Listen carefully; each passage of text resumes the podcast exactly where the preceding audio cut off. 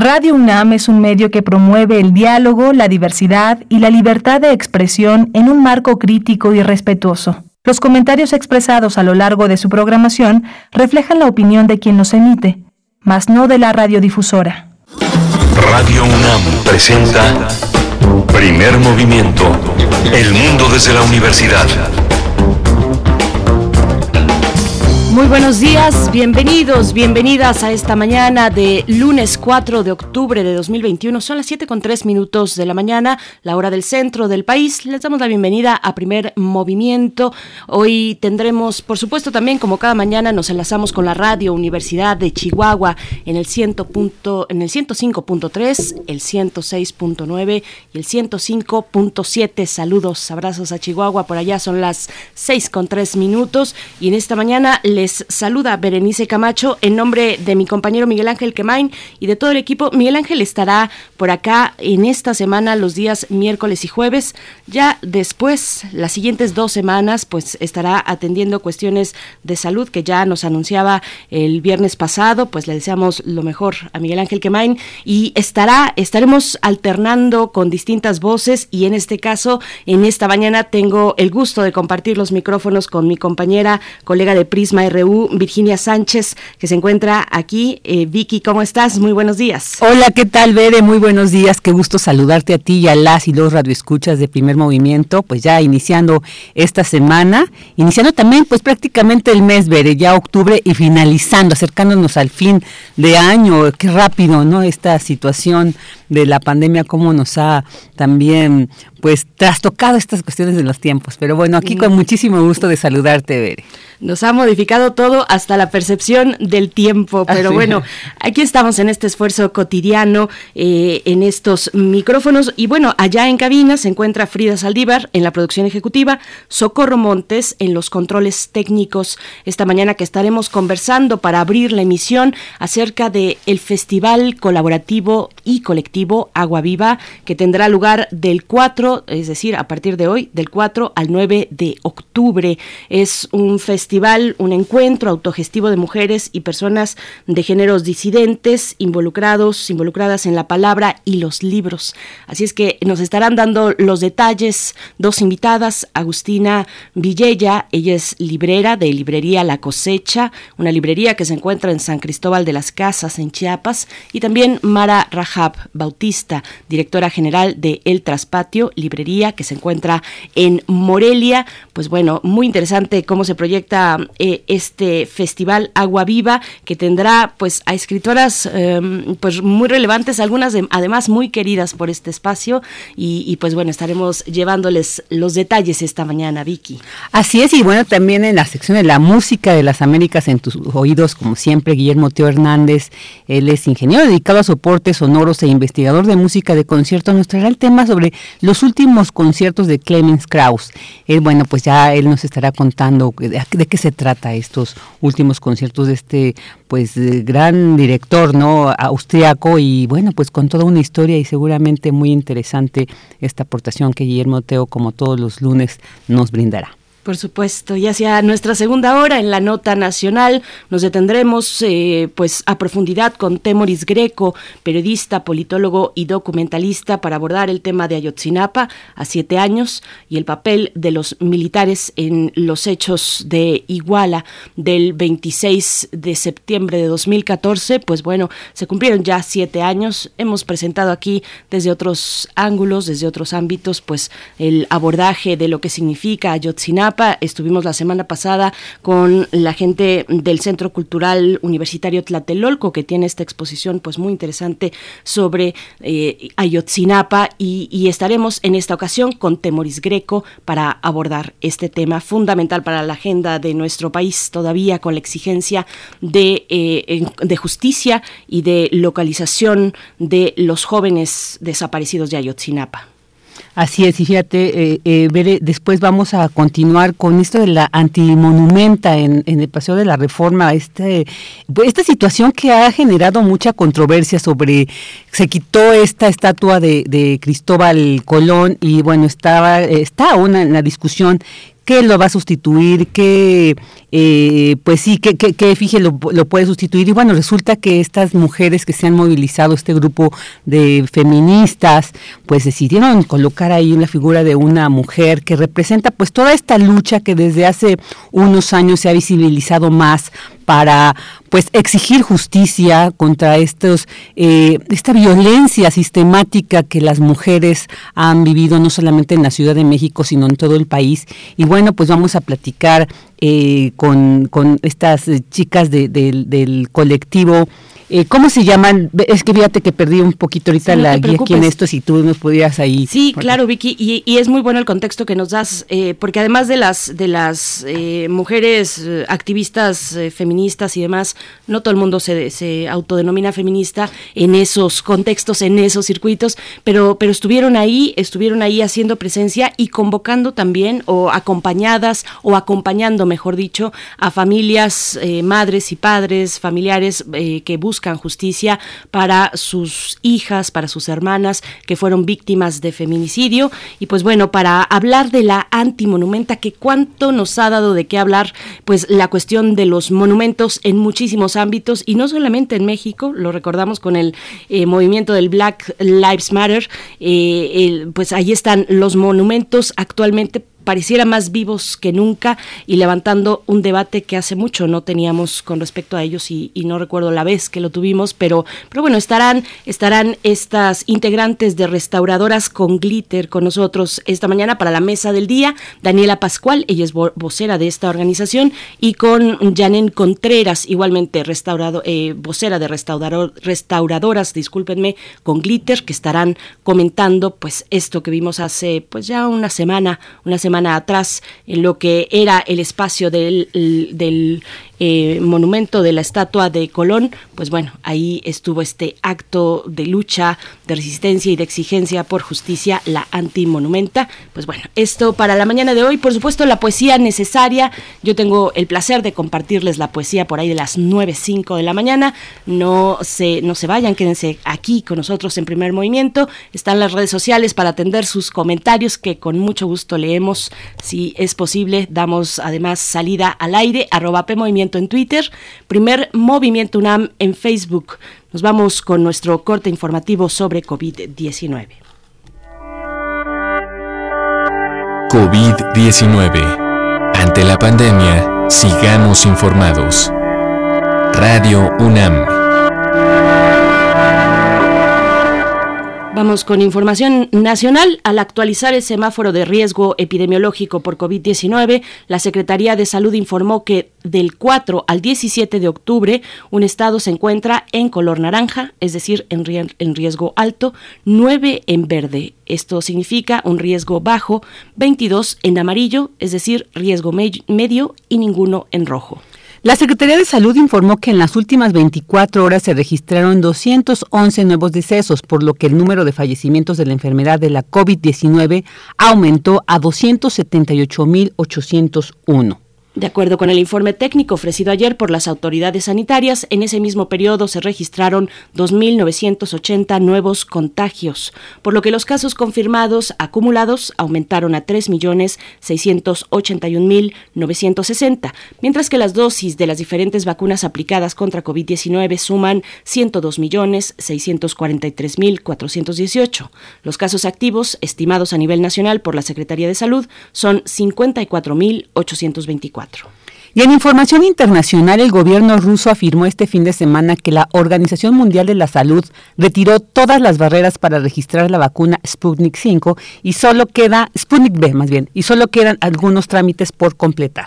Aunque esta vacuna rusa, Sputnik B, ha sido aprobada para su uso en más de 70 países, no ha sido avalada por la OMS ni por la Agencia Europea de Medicamentos, ya que aún está siendo revisada. Y en información de nuestra UNAM, más del 55% de la población en el mundo vive en ciudades, las cuales emiten más del 70% de los gases de efecto invernadero globales, por lo que es necesario reflexionar cómo se pueden mejorar o perfeccionar estos lugares.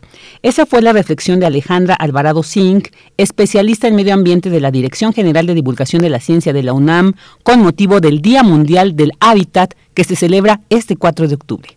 De acuerdo con cifras de la Organización de las Naciones Unidas, en la actualidad más de 500 millones de residentes urbanos enfrentan problemas por el aumento del nivel del mar y tormentas más frecuentes o severas, y a mediados del siglo más de 3.300 millones de personas podrían estar en riesgo de sufrir impactos climáticos severos. Y en las recomendaciones culturales, pues Danza UNAM invita al taller en línea Habitajes, prácticas para un habitar poético del colectivo Giroscopio que invita a reflexionar sobre la acción de habitar.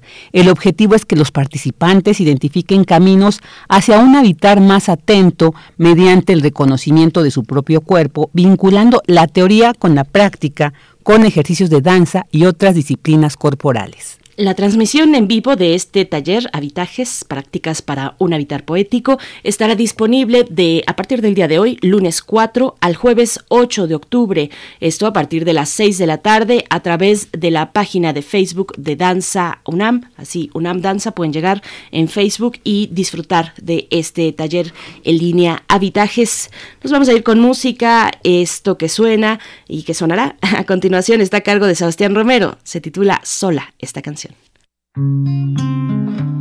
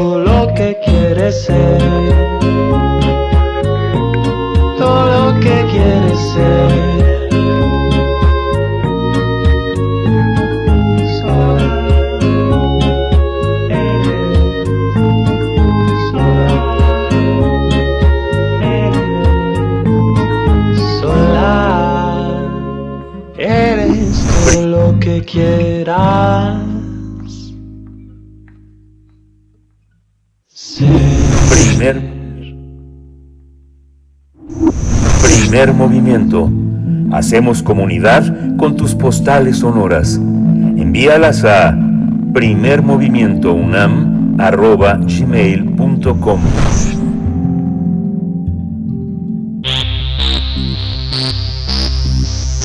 De festivales, ferias y más.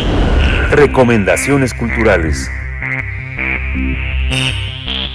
Por segundo año se realizará el Festival Colaborativo y Colectivo Agua Viva, un encuentro para mujeres involucradas en la cadena de libro con énfasis en el feminismo. Este festival es organizado entre dos librerías, La Cosecha de San Cristóbal de las Casas Chiapas, junto a la librería en Michoacán, en Morelia, El Traspatio.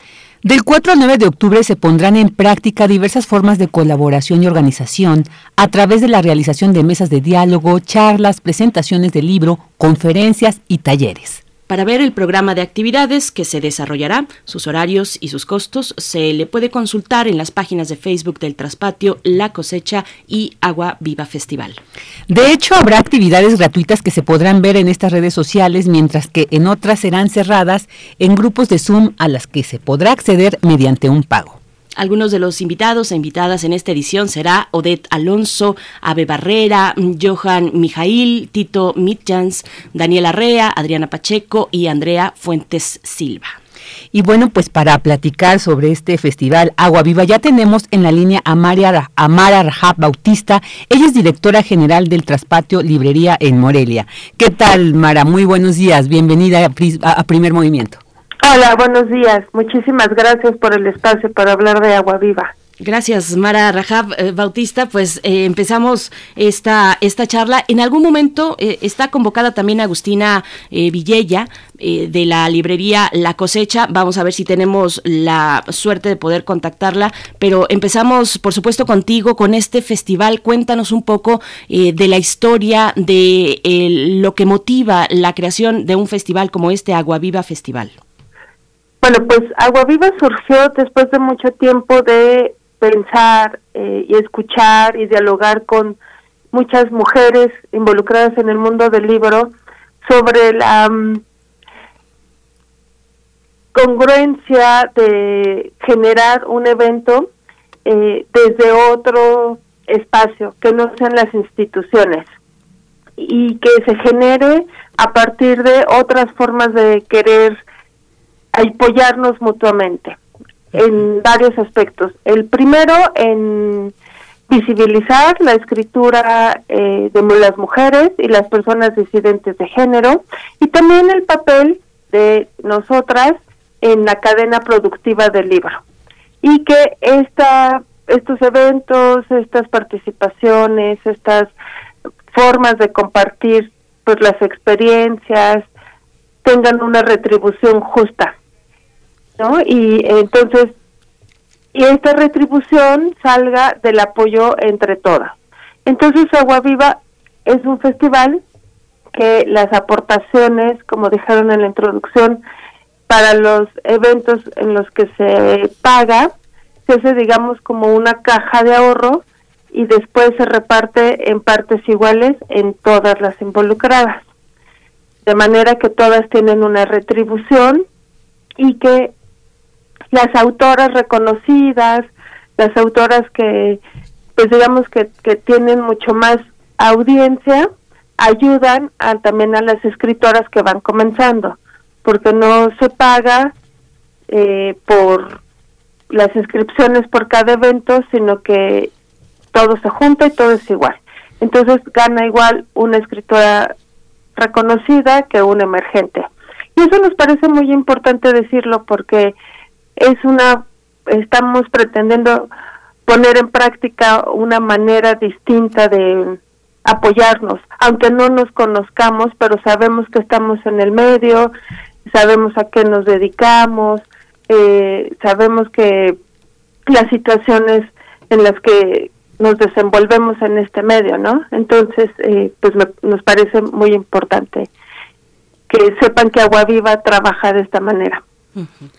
Mara, y bueno, e, este encuentro autogestivo en sí, por este término, yo creo que nos, eh, nos refleja lo que implica, ¿no? Por un lado, sí cierta dificultad para organizarse, pero también mayor libertad, definitivamente. Y en ese sentido quisiera preguntarte qué tan difícil también fue organizar esto en esto, en este contexto de la pandemia. Digamos, es el segundo eh, eh, encuentro, el segundo festival. El primero quisiera preguntarte cuándo fue, si también se hizo en en un contexto similar como en este pandémico que estamos? Y si no es así, ¿cuál fue esa diferencia que sintieron también, como te decía, en este marco auto, eh, eh, autogestivo sí, del, encuentro? Sí, surgió la pandemia, surgió el año pasado, eh, en medio de la pandemia, justo después de, de pues mucho tiempo, como te decía, de escuchar y platicar, y luego la pandemia pues también hizo un poco más complejo las retribuciones económicas en este aspecto, ¿no? Entonces surgió como una manera de apoyarnos. Fue un festival mucho más grande, fueron 11 días, fueron más invitados. Eh, y en esta ocasión lo redujimos porque seguimos en pandemia, pero las circunstancias son distintas. El año pasado todavía estábamos eh, muy aislados, este, todavía no regresábamos en alto porcentaje a nuestras actividades, digamos, fuera de casa. Y en esta ocasión sigue la pandemia, pero ya, ya tenemos más actividades fuera de casa, entonces no hay tanto tiempo ahora para para asistir a estos eventos, consideramos. Entonces lo redujimos. Esa es la diferencia. Eh, tiene sus cosas muy positivas. También la pandemia nos ha ayudado a que hemos tenido público pues de muchas partes del mundo y muchos invitados también de otras partes del mundo. Mara, cuéntanos. Sin, que, perdón, sin que requiera un costo claro. elevado, ¿no? Claro. Ahora eh, te, pediría más adelante que nos comentes de los eh, de las conferencias, de los talleres, de las charlas, de qué tipo de, de, costos también, cuáles están abiertos, cuáles eh, hay que tener una aportación. pero antes te pregunto, para dar el contexto de quiénes están dando cita en este Festival Agua Viva, pues quiénes son precisamente las escritoras, escritores que están convocadas a este festival. Bueno, ahora tenemos 27 invitados para 18 actividades de las cuales, como bien dices, algunas son abiertas, se transmitirán por Facebook y otras son cerradas. Los talleres y las conferencias son por Zoom en grupos cerrados. El costo es muy accesible y desde el festival pasado trabajamos por paquetes. Tiene eh, un costo de dos mil pesos el paquete para asistir a las 18 actividades o puedes acceder a las actividades cerradas individualmente por 300 pesos y entonces puedes tomar un taller maravilloso con Oded Alonso o Ave Barrera, Lola Horner, Mónica Nepote, asistir a las charlas de Celerina Sánchez o Yasna Yelena Aguilar por solo 300 pesos. Ellas son parte de nuestras invitadas, algunas de las actividades que se van a transmitir en vivo sin, sin costo Hoy, por ejemplo, que inauguramos a las 11 de la mañana, les invitamos a todos. Eh, a las 12 estará el proyecto Hablemos Escritoras con Adriana Pacheco y todo su equipo hablando sobre su proyecto. Mañana estará la escritora Marta Sanz hablando sobre su libro Parte de mí y de la escritura personal a través de las redes sociales. Después tenemos la presentación de un libro maravilloso que se titula Ya no somos las mismas, con varias periodistas, Paula Mónaco, Daniela Rea, Marina Sagua. Tendremos también una mesa sobre libreros y libreras y estará varias compañeras de, de aquí de México y de Colombia. Y también tendremos una mesa muy bonita sobre maternidad y revolución con tres escritoras que han publicado este año libros sobre maternidad no romantizada. Estará Esther Vivas, Andrea Fuentes e Isabel Zapata.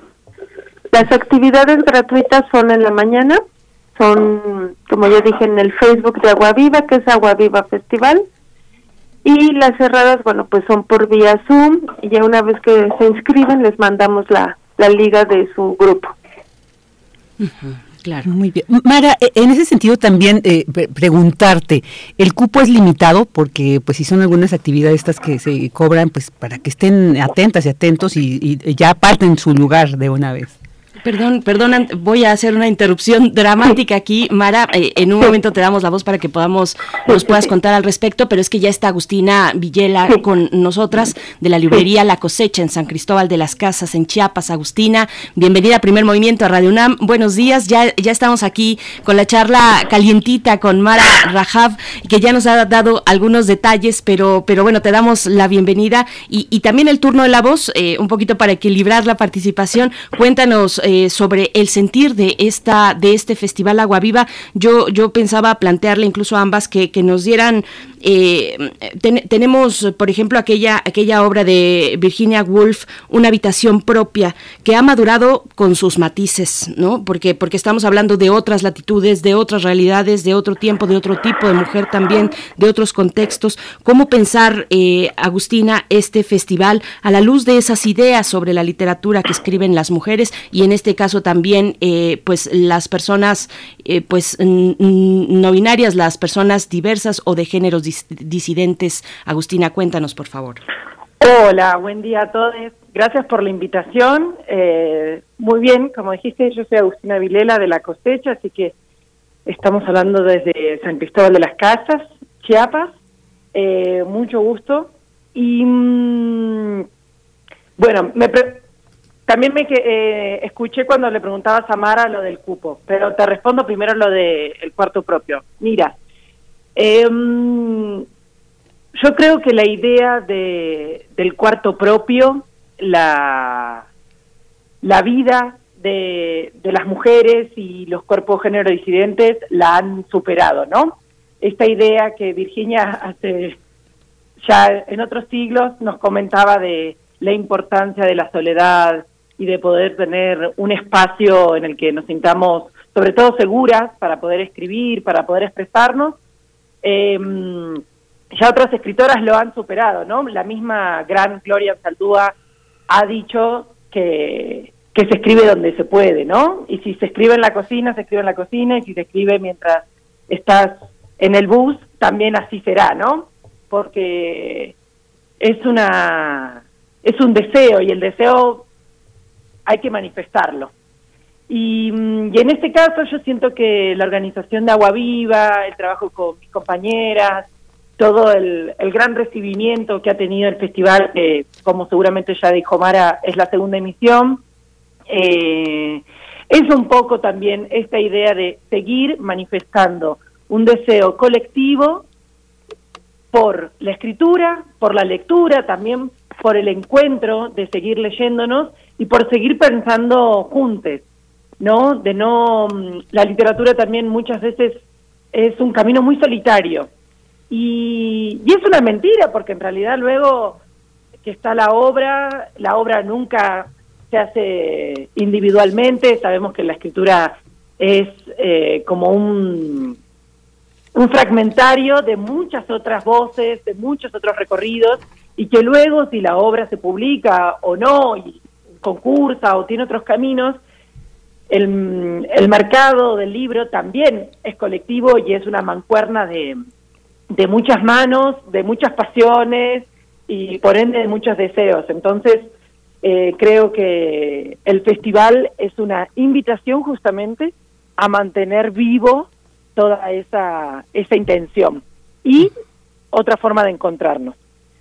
Y respecto a lo del cupo, mira, tengo para decir algo muy interesante, que es que el primer taller que se llenó de, por cantidad de asistentes fue el taller de Odeta Alonso, que habla, es el único, bueno, uno de los pocos talleres que habla de poesía. Y eso a mí me parece súper gratificante, porque la poesía que siempre dentro de la literatura suele tener como un lugar un poco más relegado, que sea el primer taller que la gente se entusiasmó y se anotó, me parece sorprendente y, y maravilloso. Así que salvo el taller de Odette, quedan plazas para los otros. Vamos a estar, de hecho, con Odette Alonso platicando en la semana eh, acerca de este taller, de su participación en Agua Viva. Y pues te pregunto, Mara Rajab, eh, eh, sobre, ahora que, comentaba Agustina sobre esta idea de una habitación propia, pues muy distinta a nuestros contextos, que mencionaba a la misma, esta gran escritora, Gloria Ansaldúa.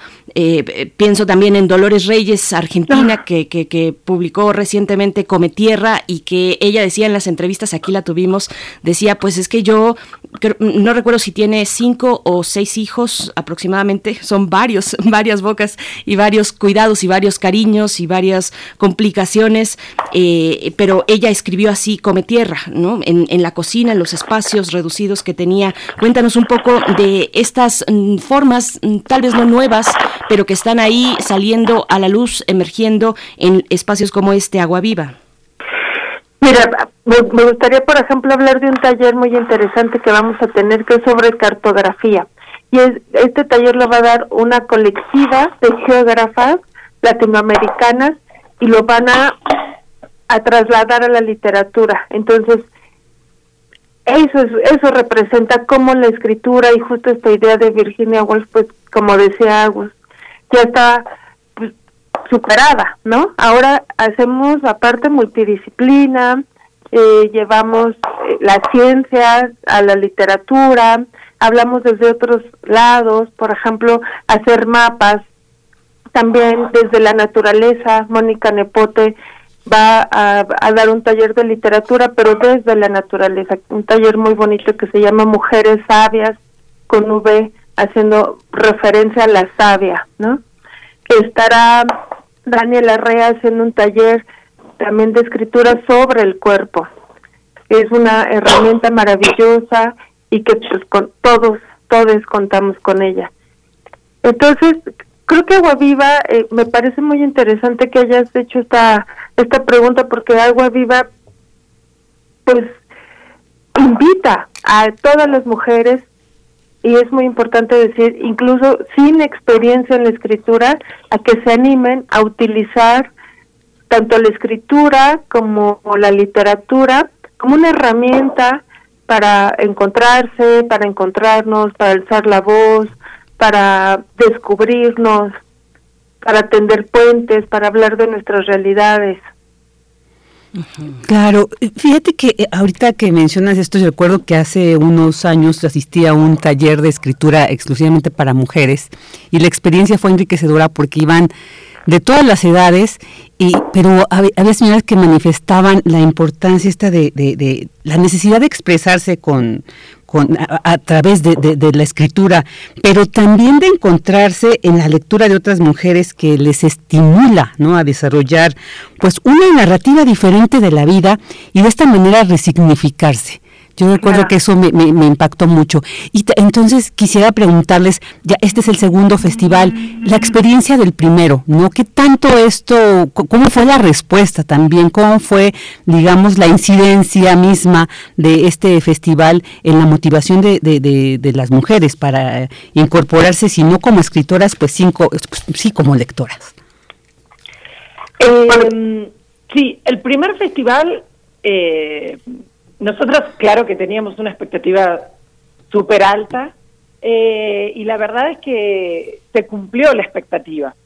Quedaron muchas personas súper entusiasmadas en, eh, en el camino de la escritura, otras que otras personas que seguimos conversando durante el año, otras que hemos visto que a través de redes sociales, por ejemplo, han empezado a leer otras autoras porque no las conocían y tomaron un taller en Agua Viva y entonces quedó el enlace. Creo que mm, ese principal objetivo que es ser red se ha logrado. Y este año, bueno, es el un nuevo desafío porque ya en muchos estados de la República y en muchas otras partes del mundo ya estamos como en esta situación eh, eh, bipartita, ¿no? Por un lado virtual, por un lado presencial, entonces, creo que, que este año quizás la experiencia sea un poco diferente y también porque la vida volvió un poco a lo presencial, es que decidimos, por ejemplo, condensar todas las actividades en una semana. Entonces empezamos hoy y hasta el sábado les esperamos. Sí, muy bien. Y, por ejemplo, eh, yo creo que un claro ejemplo es este taller que también tienen eh, denominado bombas Molotov, cómo detonar una idea literaria. Se me hizo pues también muy interesante desde el título porque también es utilizar la palabra, ¿no? Como una arma, como una herramienta también de, de lucha, ¿no? De, de, manifestarse. Entonces, pues es, es muy interesante, pues ya para irnos adentrando también en el contenido en sí de este festival sobre este taller y, y también la maternidad como revolución. Yo creo que es tan amplio el, el espectro de temáticas tan importantes, tan relevantes y que vamos a poder encontrar en este festival, pero no solamente como para, eh, digamos, acercarnos al tema, sino que también hay talleres que nos van a permitir desarrollar estas aptitudes. Sí, si tienen alguna idea por ahí que les haya estado haciendo cosquillas desde hace tiempo, Agua Viva creo que es una muy buena oportunidad para desarrollarla. También está el taller de Ana Negri, que también es como para encaminar estas ideas. También si tienen alguna idea de desarrollo de algún libro para las infancias, está el taller de Ave Barrera. Y sobre la otra pregunta me gustaría decir que, por ejemplo, muchos textos se publicaron en algunas revistas digitales, textos que se produjeron en Agua Viva. Y eso fue iniciativa tanto de las invitadas como de las asistentes que se organizaron para publicarse y leerse entre ellas. Entonces, eso fue muy bonito, como que este resultado de repente decir, mira, publicamos este texto, nos estamos reuniendo para publicar acá. Y entonces las, las que no se conocían entre talleres se podían leer también.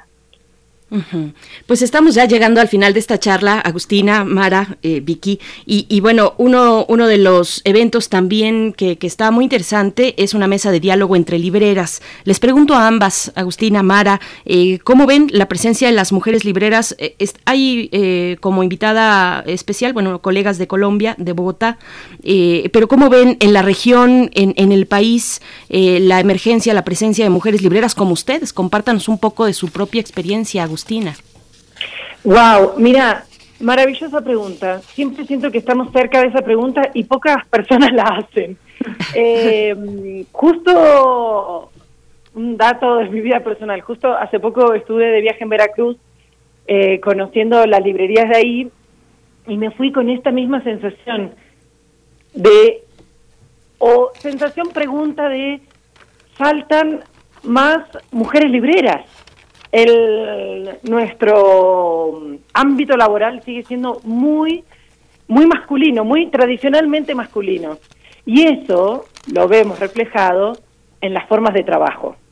Entonces, como bien podría decir mi compañera querida Mara, este festival también es una intención de poder hacer las cosas de otra manera, con un trato mucho más amable, mucho más amoroso, menos competitivo, eh, y por ende colaborativo, ¿no? Eh, yo creo que mujeres libreras en México hay cada vez más y es de celebrar, pero faltan muchas y, mm, y no estamos lejos, o sea, son seguramente mujeres que son muy clientas de algunas librerías o que trabajan, pero a tiempos no completos. Es cuestión de, de seguir, creo, animándonos entre nosotras, porque el medio, como cualquier ámbito laboral, es tenaz y es muy masculino, pero, pero se nota, ¿sabes? Se nota cuando detrás de una librería hay una mano femenina o una mano o mixta, pero hay otro cuidado. Y eso creo que, que lo tenemos que valorar siempre. Mara Rajab, ¿qué, experiencia nos puedes contar eh, como directora general del Traspatio Librería? Definitivamente faltan muchas más mujeres libreras, ahí vamos avanzando y eso, lo que dice Agustina, falta faltan más mujeres porque trabajamos desde desde otro lado, desde menos competencia, mayor colaboración. Yo la verdad en esta pandemia me he sentido súper acompañada y apapachada por mis compañeras libreras. Son muy solidarias, nos hablamos, nos, este, nos pasamos tips, nos podemos quejar, podemos hablar de nuestra situación y es un espacio como muy seguro para hablar de nuestra labor entre entre nosotras. Esa ha sido una experiencia muy muy bonita en, en la pandemia. Y Agua Viva, pues también habla sobre la importancia de las mujeres en toda la cadena productiva del libro. Hay que visibilizar nuestro trabajo, invitar a las mujeres a que se involucren más. También hacen falta más impresoras, más editoras, más correctoras, más traductoras, ¿no? Entonces invitar a las mujeres a que se involucren en la cadena del libro. Muy bien, bueno, pues ya para cerrar esta entrevista, que nos repitan dónde se va a poder eh, consultar el programa, dónde se va a poder inscribir, dónde se va a poder pues conocer toda la, la, programación, cómo participar en esta. En nuestras redes oficiales, en que es Facebook e Instagram, Todas es Agua Viva Festival en minúsculas. Agua Viva Festival, ok. Perdón, también tienen eh, para los talleres del cupo limitado una inscripción previa al correo electrónico aguavivafestival.gmail.com. Les recordamos que la participación para todas las actividades eh, de este festival tiene un bono de dos mil pesos. Si se quiere participar en solamente un taller o una conferencia, el costo por actividad es de 300 pesos. Así es que, bueno, también en sus eh, redes sociales viene la manera de hacer transferencia bancaria para, para poder participar y estar presentes en este festival Agua Viva. Les agradecemos mucho, Agustina Villela, eh, librera de Librería La Cosecha en San Cristóbal de las Casas. Abrazo hasta allá, hasta Chiapas. Muchas gracias, Agustina. No, gracias a ustedes. Eh, buen día y aquí estamos. Gracias. Igualmente, Mara Rajab Bautista, directora general del Traspatio Librería en Morelia. Abrazos y enhorabuena por este festival. Muchísimas gracias por el espacio y bueno, recordarles a todos que hoy comenzamos a las 11 de la mañana, hoy inauguramos y ojalá nos puedan acompañar. Eso, importantísimo. Muchas gracias. sí, muchas gracias. Muchas gracias por la invitación. Nos vamos a ir con música, querida Vicky. Sí, así es. Vamos a escuchar ahora a María Centeno con la canción Mala.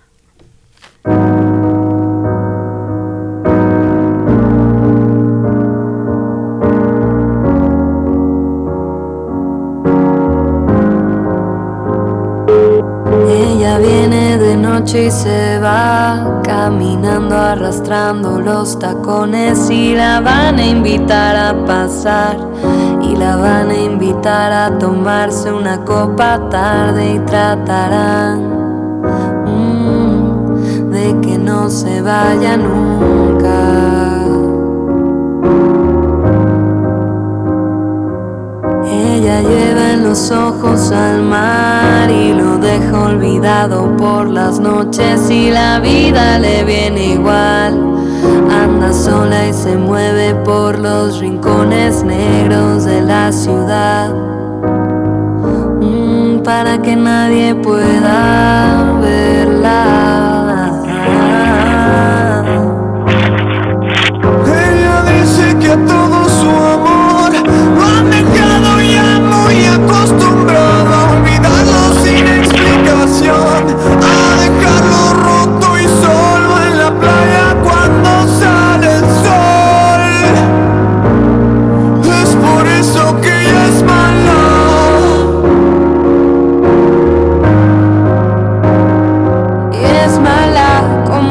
soledad, mala como el amor que tú me das, mala como tú conmigo, mala como yo contigo.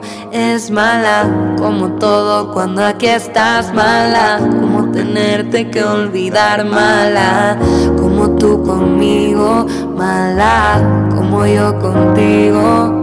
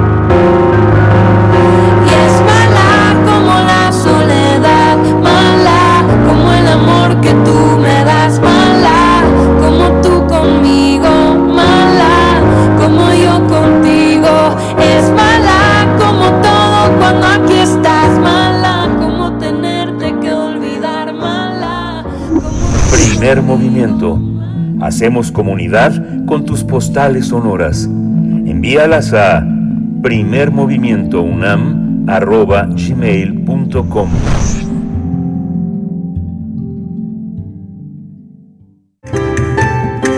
La música del mundo desde México. Damos la bienvenida esta mañana a Teo Hernández. Como cada lunes nos acompaña aquí en la música del mundo desde México. Él es ingeniero dedicado a soportes sonoros e investigador de música de concierto y nos hablará de este director de orquesta austriaco Clemens Krauss, los últimos conciertos de Clemens Krauss. Pues bueno, eh, te damos la bienvenida, te saludamos de este lado, querido Teo Hernández, eh, Virginia Sánchez, mi compañera de Prisma RU. Hoy no está eh, Miguel Ángel Quemain, anda por ahí en los preparativos para una intervención de salud, pero todo bien y recibiendo buenas vibras además. Te saludamos y también Berenice Camacho al micrófono. ¿Cómo estás, Teo? Berenice, Virginia, pues este un gusto saludarlos, lo mejor, lo mejor para este Miguel Ángel. Gracias. Hoy, pues, Gracias. Sí, hoy efectivamente eh, vamos a hablar sobre Clemens Krauss.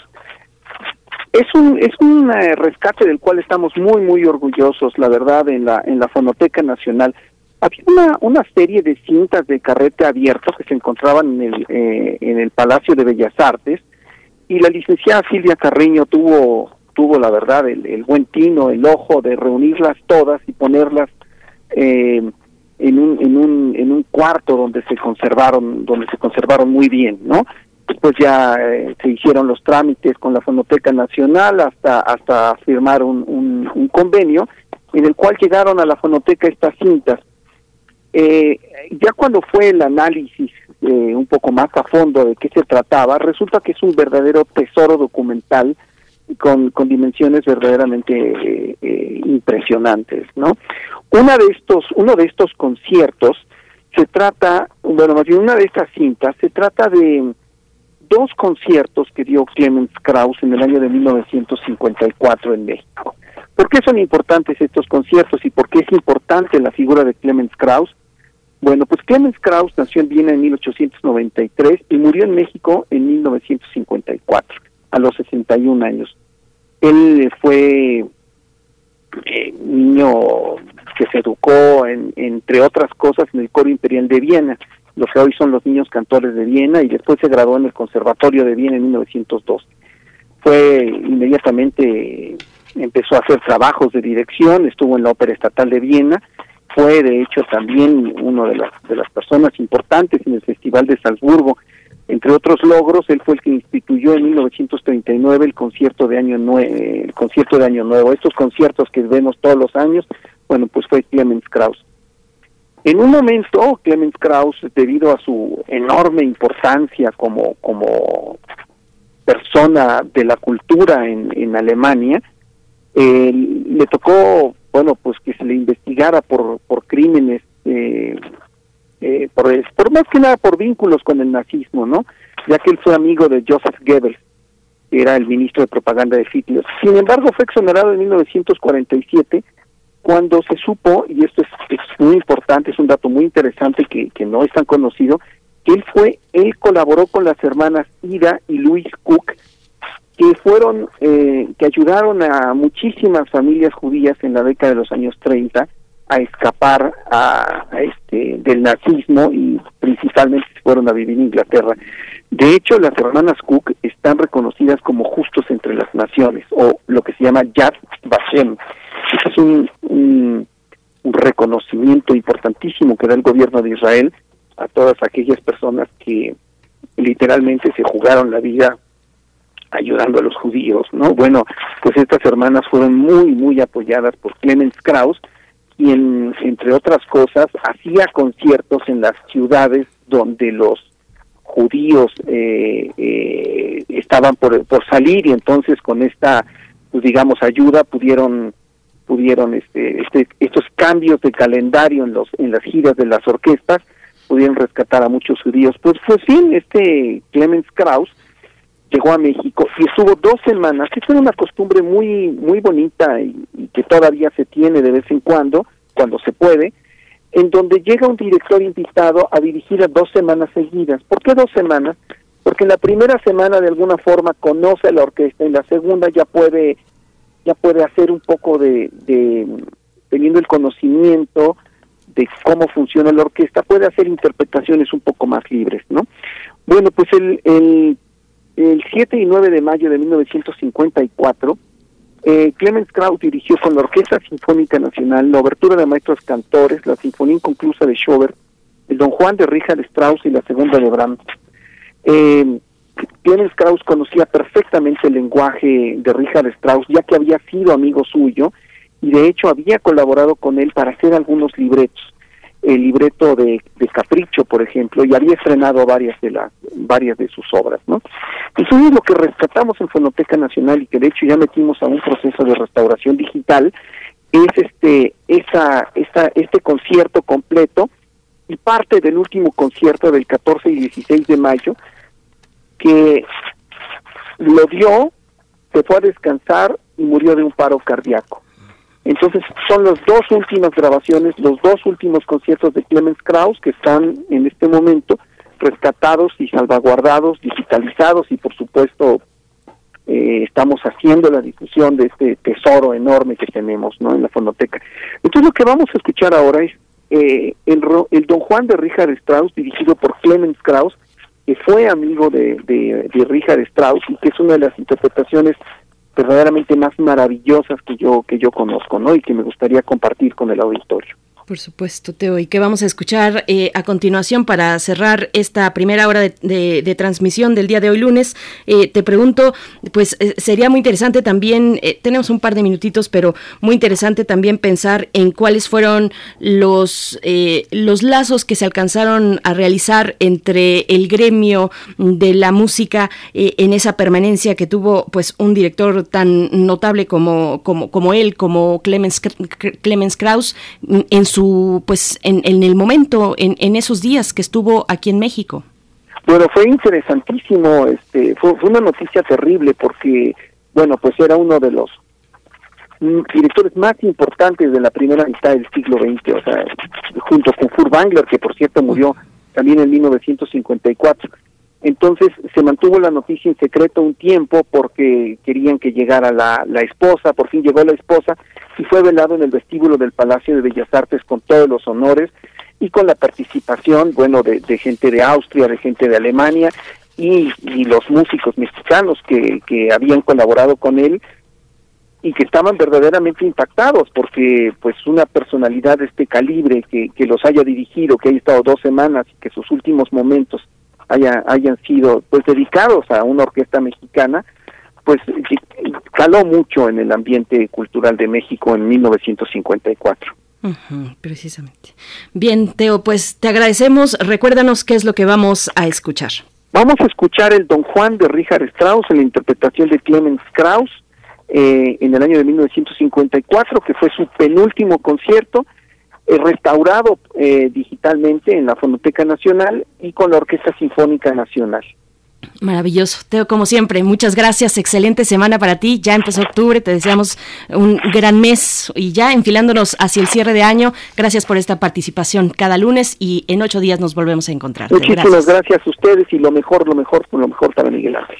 Muchísimas gracias. Les pasamos, le pasamos a Miguel Ángel Quemain tus buenos deseos. Él todavía está, está por ahí haciendo los preparativos. Eh, estará con nosotros en este espacio el próximo miércoles, martes y miércoles. Va a estar por acá Miguel Ángel Quemain. Ya después se despide dos semanas. Gracias, Teo. vamos, vamos a escuchar y con esto nos despedimos de la Radio Universidad de Chihuahua el día de mañana a las 6 de la mañana, hora de Chihuahua. Nos volvemos a encontrar. Vamos a escuchar y, y luego nos vamos a la pausa.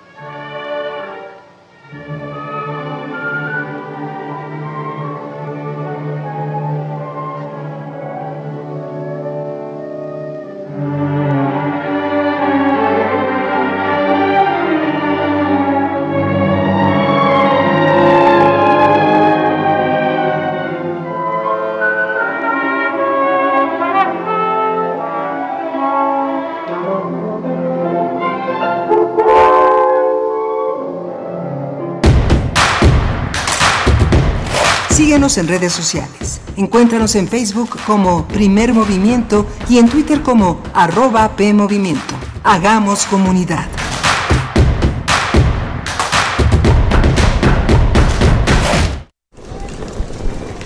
Hola Juan. Hola Oscar. ¿Ya te has dado cuenta que llevamos mucho tiempo juntándonos en esta transmisión? Y ahora nos juntamos para hacer este promocional de nuestro propio programa. Sí, hombre, por, en esta ocasión no es así un encuentro casual. Las Esquinas del Azar, todos los martes a las 10 a.m. y retransmisión los sábados a las 4 p.m. por el 96.1 de FM. Radio UNAM, Experiencia Sonora. Tita hijita ihuak tikuinta intikneki osoticuelita. Tikixtalianta intikneki teimitzpoloa. Ihuak tiknekis mamistenkakikan kuali tikihtos. Nehua ni ine. Ijkon kemeh tehua tikihtoa. Ihuak nitapalewian taixtalilis uan nitapua. Nehua ni ine. Ihuak nitaixtaliwa nimotenextia. Nehua ni ine. Como tikneki titaixtalis xikihto ijkon. Nehua no ine. Uan no ine tech sentilia.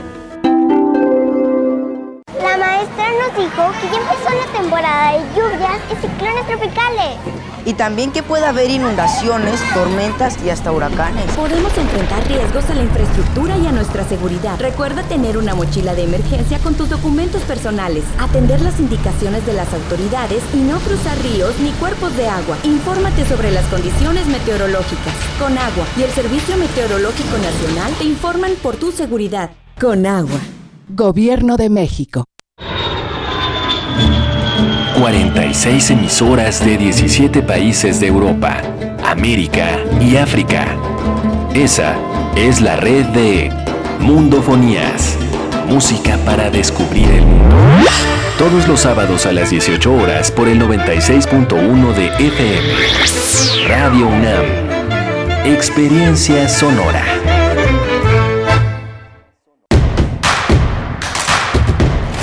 Encuentra la música de primer movimiento día a día en el Spotify de Radio UNAM y agréganos a tus favoritos.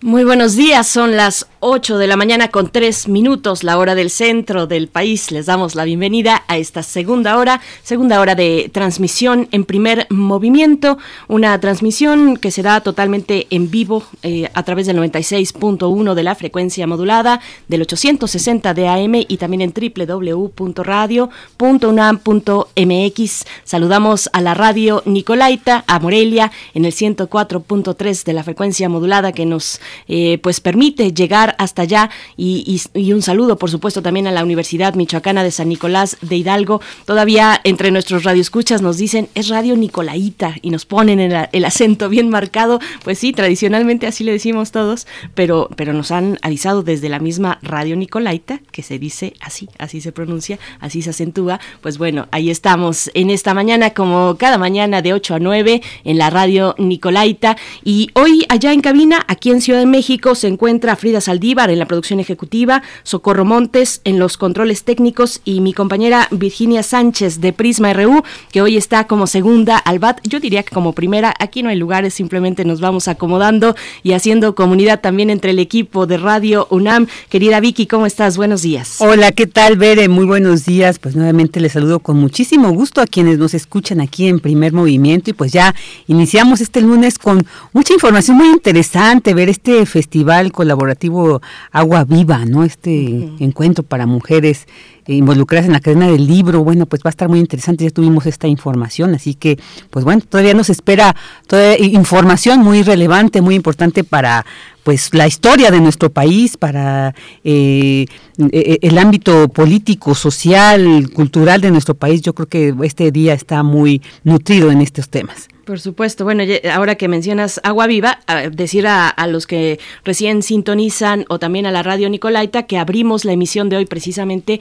hablando de este festival Agua Viva, festival colaborativo y colectivo. Estuvimos con dos de sus organizadoras, que son libreras, ambas, una en San Cristóbal de las Casas, Agustina Villela de la librería La Cosecha, y por parte de Morelia, a ver, cuéntanos allá en Morelia si nos están escuchando, eh, si han visitado esta librería El Traspatio.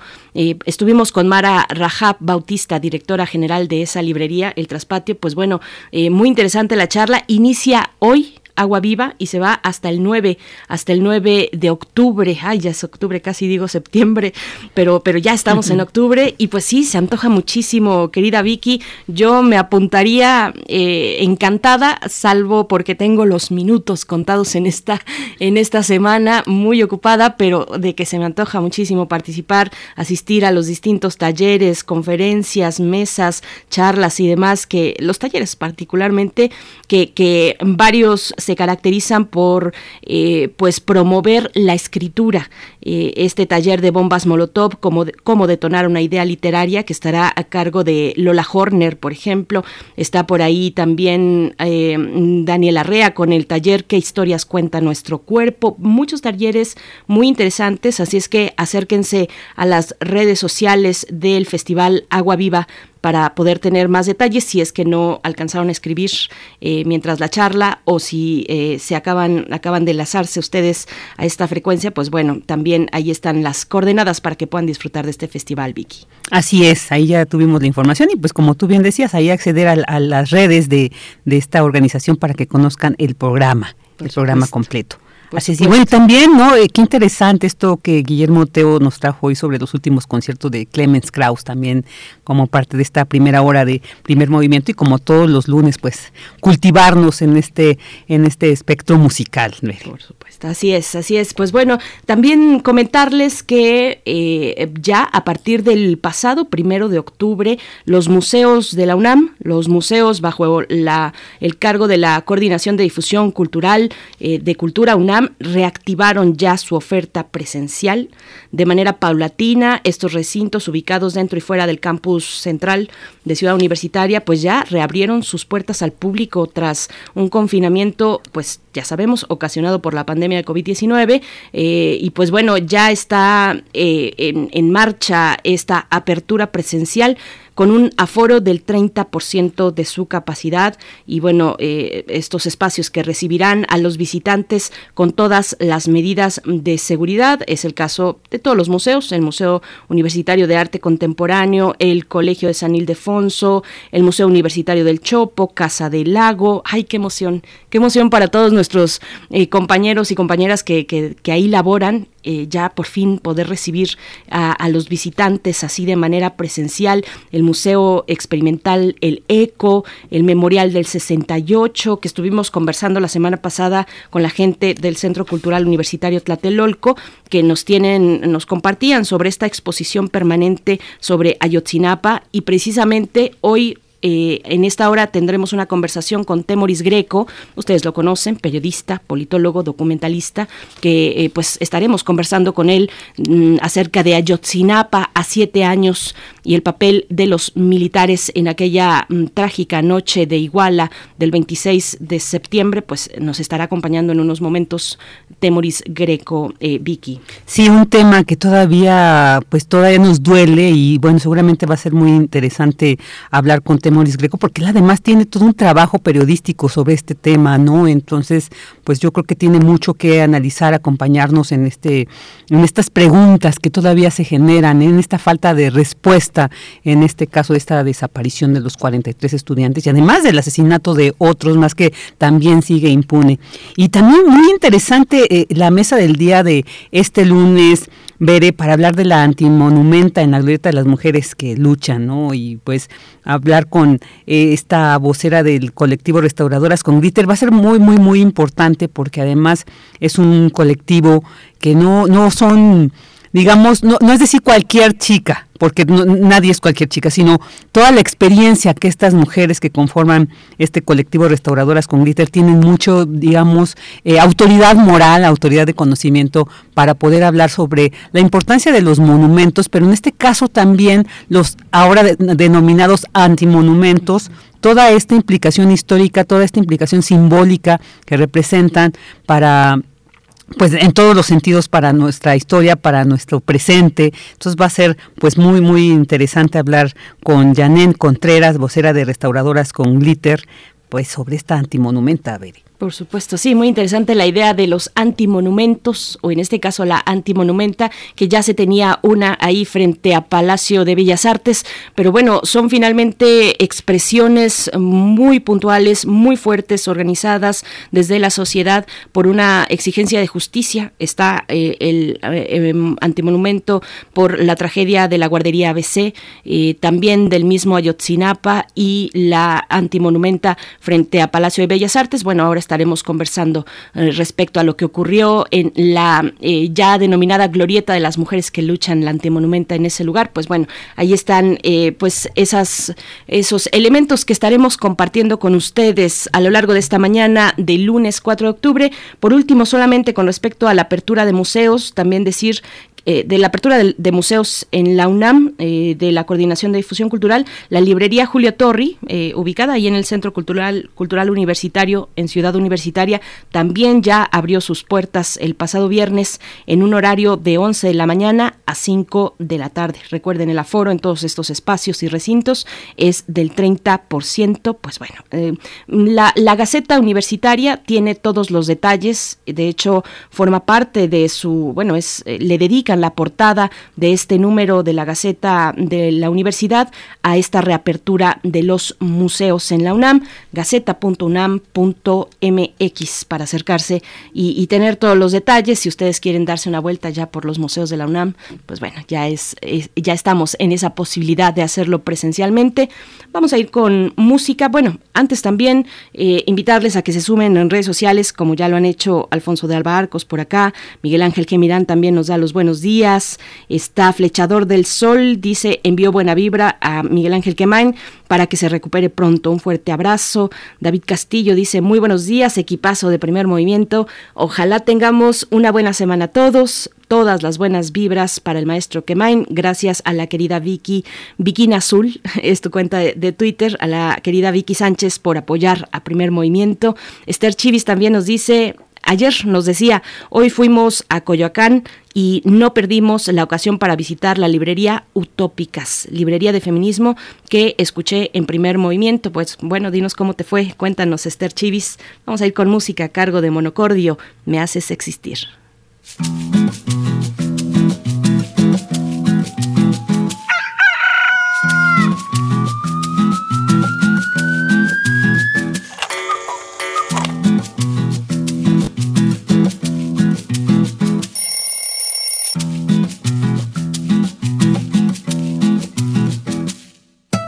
Yo no necesito andar deprisa si yo tengo tu sonrisa.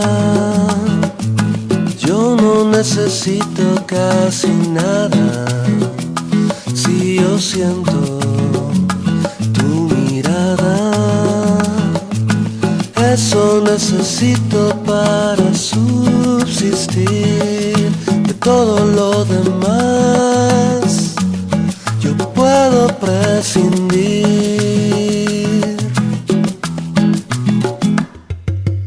Yo no necesito de noticias si yo siento tus caricias. Yo no necesito más excesos, pues mi vicio son tus besos eso necesito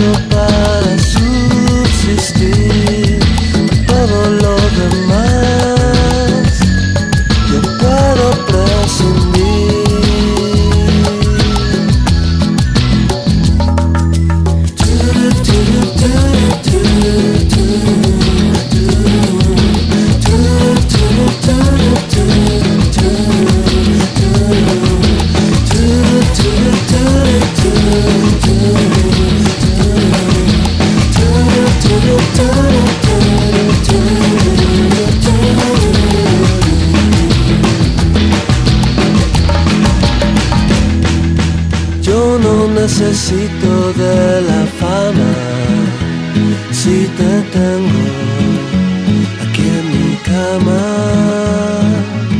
Yo no necesito de la moda, pues tu cuerpo me acomoda. Eso necesito para subsistir. Todo lo demás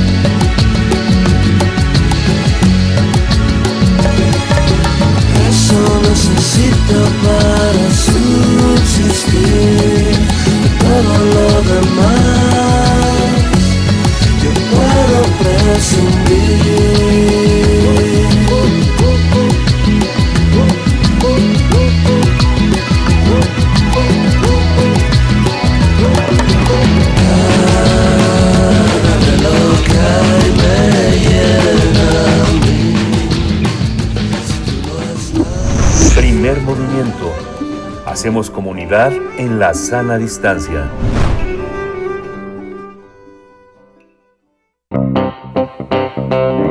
Nota Nacional. A siete años de la desaparición de los estudiantes normalistas de Ayotzinapa, el presidente López Obrador aclaró que en la investigación del caso de la desaparición de los 43 estudiantes no se oculta la información. Luego de ser cuestionado sobre la entrega de documentos de los testimonios de elementos del ejército mexicano que supuestamente intervinieron en este caso, el mandatario destacó que es importante que se aclare que hay voluntad política para conocer todo lo relacionado con el caso. El presidente López Obrador ordenó a la comisión gubernamental que investigue el caso, encabezada por Alejandro Encinas, subsecretario de Derechos Humanos de la Secretaría de Gobernación, que divulgue las declaraciones de los 30 militares que han interrogado los fiscales en los últimos años, ya bajo su mandato, y destacó que dio instrucciones para que no se oculte información y que no se proteja a nadie. Cabe destacar que el papel del ejército antes, durante y después del ataque contra los normalistas la noche del 26 y la madrugada del 27 de septiembre de 2014 resulta sospechosa desde el principio. La Secretaría de la Defensa siempre ha defendido que su actuación durante el ataque fue reactiva. Supuestamente los militares solo salieron del cuartel ante reportes de disturbios en las calles, llegando a los escenarios de los ataques después de que hubieran ocurrido. Esta fue la versión oficial del gobierno de Enrique Peña Nieto. Y bueno, pues a siete años de esta situación vamos a realizar un análisis sobre este caso de la desaparición de los 43 estudiantes de la normal rural Isidro Burgos y también sobre el papel del ejército en este. Y para ello, pues nos acompaña este día Temoris Greco, él es periodista, politólogo y documentalista. ¿Qué tal, Temoris? Muy buenos días. Te saluda Berenice Camacho y Virginia Sánchez aquí en Primer Movimiento. Hola, bueno, eh, eh, creo que se equivocaron, me volvieron a enlazar, soy Teo. Teo, querido, pues bueno, te saludamos esta mañana una vez más. Muchas gracias por, por, por, por, estar por acá. Pues bueno, vamos a hacer esta, este enlace con Temoris Greco, periodista, politólogo y documentalista. Le damos el, eh, la posibilidad del tiempo a la producción para que mm, pueda realizar el enlace de, de, de esta, de esta nota nacional que hemos eh, pues dedicado para hablar de Ayotzinapa. Se le dio en su en su momento eh, pues como primera acción del gobierno federal actual pues fue decretar la creación de una comisión especial para el caso Ayotzinapa. Eh, en su momento se le dio un voto de confianza pues avanza el tiempo avanzan los meses. No sé si ya tenemos a Temoris Greco por acá. Eh, sí ya está por acá. Temoris Greco gracias por estar con nosotros en primer movimiento. Bienvenido. Hola buenos días Bere y Virginia. Qué tal buenos días. Buenos muy días. bien Muchas gracias, Temoris Greco. Pues empezamos esta charla. Eh, comentaba que, eh, eh, haciendo referencia a esta primera acción que realizó el gobierno federal actual, el de decretar la creación para una comisión especial del caso Ayotzinapa, en su momento, pues fue, por supuesto, muy bien recibida. fue una acción muy simbólica, pero han pasado los meses y, y ha pasado también información distinta. Cuéntanos cómo ves, pues de entrada, ese voto de confianza que se le dio al Ejecutivo Federal con respecto a al caso Ayotzinapa, ¿cómo ves esa eh, confianza política para resolver el caso? Pues sí, hace hace cuatro años, eh, en, no, no, perdón, hace tres, cuando Andrés Manuel López Obrador todavía era presidente electo, se, se, reunió con las madres y los padres de los de los 43 y fue la primera ocasión en que quienes hemos seguido ese caso eh, vimos eh, que, que, había esperanza, que había sonrisas. Eh, después, ellos ya habían sufrido cuatro años de maltratos, de ataques. O sea, no, no solamente el hecho de comprobar que el, que el gobierno estaba falsificando la investigación en lugar de buscar a sus hijos, pues los habían difamado, los, los habían acusado de locos, de necios, hasta de criminales. Y por primera ocasión con Andrés Manuel sonrieron y, y, tuvieron esperanza. Y eso fue muy emocionante de ese momento, pero el paso del tiempo lo, mm, no han recibido pues por, eh, justicia ni verdad sobre, lo que ocurrió. Eh, hay que recordar que, que, que, que, no, o sea, que la, que la unidad especial de, de, de, litigación del caso no empieza de cero, o sea, empieza mucho más, más abajo, porque durante cuatro años fue manipulado el caso, fue ensuciado, y, y se, destruyeron pruebas, torturaron testigos, entonces es una tarea eh, doblemente eh, importante aquí. Pero el, por el otro lado, aunque yo sí confío en la unidad de, de, investigación y confío en que el presidente realmente quiere llegar al fondo de esto, el problema es que tú tienes estructuras anquilosadas, porque además pertenecen al mismo gobierno que manipuló todo. O sea, la, la, Fiscalía General de la, de la República sigue siendo la PGR, o sea, ha cambiado un poco. El fiscal no es una persona que esté comprometida con, con la lucha contra la impunidad, contra la lucha contra la corrupción, ni, ni, ni, ni mucho menos en, en este caso. Y además se enfrenta en el reto de las Fuerzas Armadas mexicanas que no permiten que los civiles, que la justicia civil eh, pueda eh, em, los, los someta a su autoridad. Claro, claro. Eh, eh, Temoris, y una pregunta sobre precisamente esto que tú mencionas, o sea, se ha dicho, e, existe voluntad, voluntad política de la, de la actual administración. Sin embargo, pareciera que estas instancias eh, cuya eh, cuyo papel pues eh, fue, eh, digamos, a quienes se les encargó, sobre todo digamos, desestimar y de, desarticular esta verdad histórica. ¿No? Sobre todo porque es en la que se sustentó, digamos, y con, que, con la que se quería cerrar el caso. Sin embargo, pues como bien dices, muchas de las los personas que conformaban la PGR aún están en la Fiscalía General. Pero esto realmente, ¿hasta qué grado ha obstaculizado, dado que, bueno, esta es la instancia que investiga, pero también están los otros, las otras, eh, digamos, los responsables o los quienes hasta, hasta este momento se han visibilizado como los responsables, como los autores intelectuales a quienes no tampoco se les ha tocado. Hay algunos que ya están persiguiendo, Tomás Herón, que está prófugo ahorita, pues de alguna manera protegido por el gobierno de Israel, pero hasta dónde también podríamos decir que el caso eh, eh, está un poco obstaculizado también por no ir directamente contra estos autores intelectuales. Así es, bueno, mira, eh, hubo el, el, ejército mexicano en Guerrero es la fuerza más importante que hay con O sea, no hay ningún grupo criminal que esté por, por encima de las capacidades del, del, ejército. Y esto es por lo menos desde los, desde los 70, en que eh, Echeverría y López Portillo le, le, encargaron al ejército someter a los a los grupos guerrilleros que en ese momento actuaban en, en, el Estado. Y desde, y desde entonces es el todopoderoso fue un coronel del ejército en aquel tiempo que luego ascendió a eh, a general Acosta Chaparro quien introdujo el consumo eh, eh, la, la, plantación de la amapola en el estado. Eso no, no existía. Y a partir de ahí eh, Guerrero se convirtió en el principal productor de amapola del continente americano. Entonces, el, o sea, te- te- como te das cuenta, las raíces del involucramiento de grupos militares con grupos crim- criminales eh, son, son, o sea, tienen casi 50 años. El, el, el, el ejército supo todo lo que estaba pasando en Iguala esa noche. El, el- ejército controlaba el, centro de comunicación y, y, de, y de cómputo de, de, Iguala sin supervisión civil y desde ahí monitoreó el, el recorrido de los estudiantes de Ayotzinapa parece que salieron de, de su escuela a las 5 de la tarde, cinco horas antes de que empezaran los, los, los primeros tiroteos. Y tuvo agentes de inteligencia desplazados en cada uno de los puntos en donde hubo conflicto.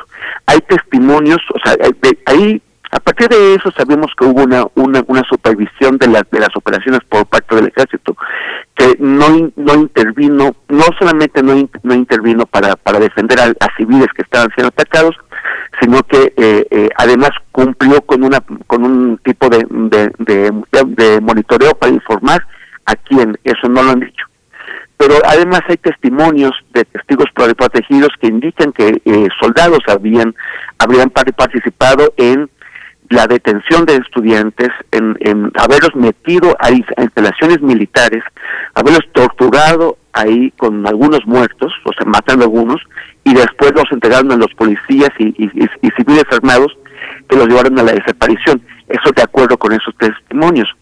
Necesitamos saber qué, qué, qué, clase de órdenes, eh, o sea, qué información tuvo y qué órdenes dio el entonces coronel Rodríguez Pérez, que era el, el- el- el comandante del batallón, ahora es general, su superior, el general Saavedra Hernández, que es un general de tal influencia que el, general Cienfuegos, eh, que era el, el anterior secretario de la Defensa, se lo colocó al presidente Andrés Manuel como uno de los dos desde donde Cienfuegos aspiraba a que el presidente entonces electo escogiera a su sucesor.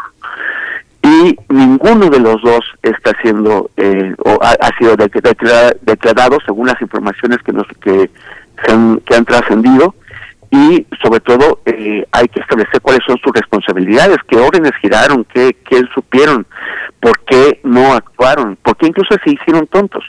El- en la mañana siguiente, el 27 de, de- septiembre, cuando las madres y, las, y los padres desesperados acudieron al batallón de, de- Iguala a, a pedir información sobre sus hijos, el coronel Rodríguez Pérez les dijo que ellos no sabían nada y llegaron llegó incluso a, decir fuimos los últimos en enterarnos cuando fueron los primeros en saber todo lo que estaba pasando.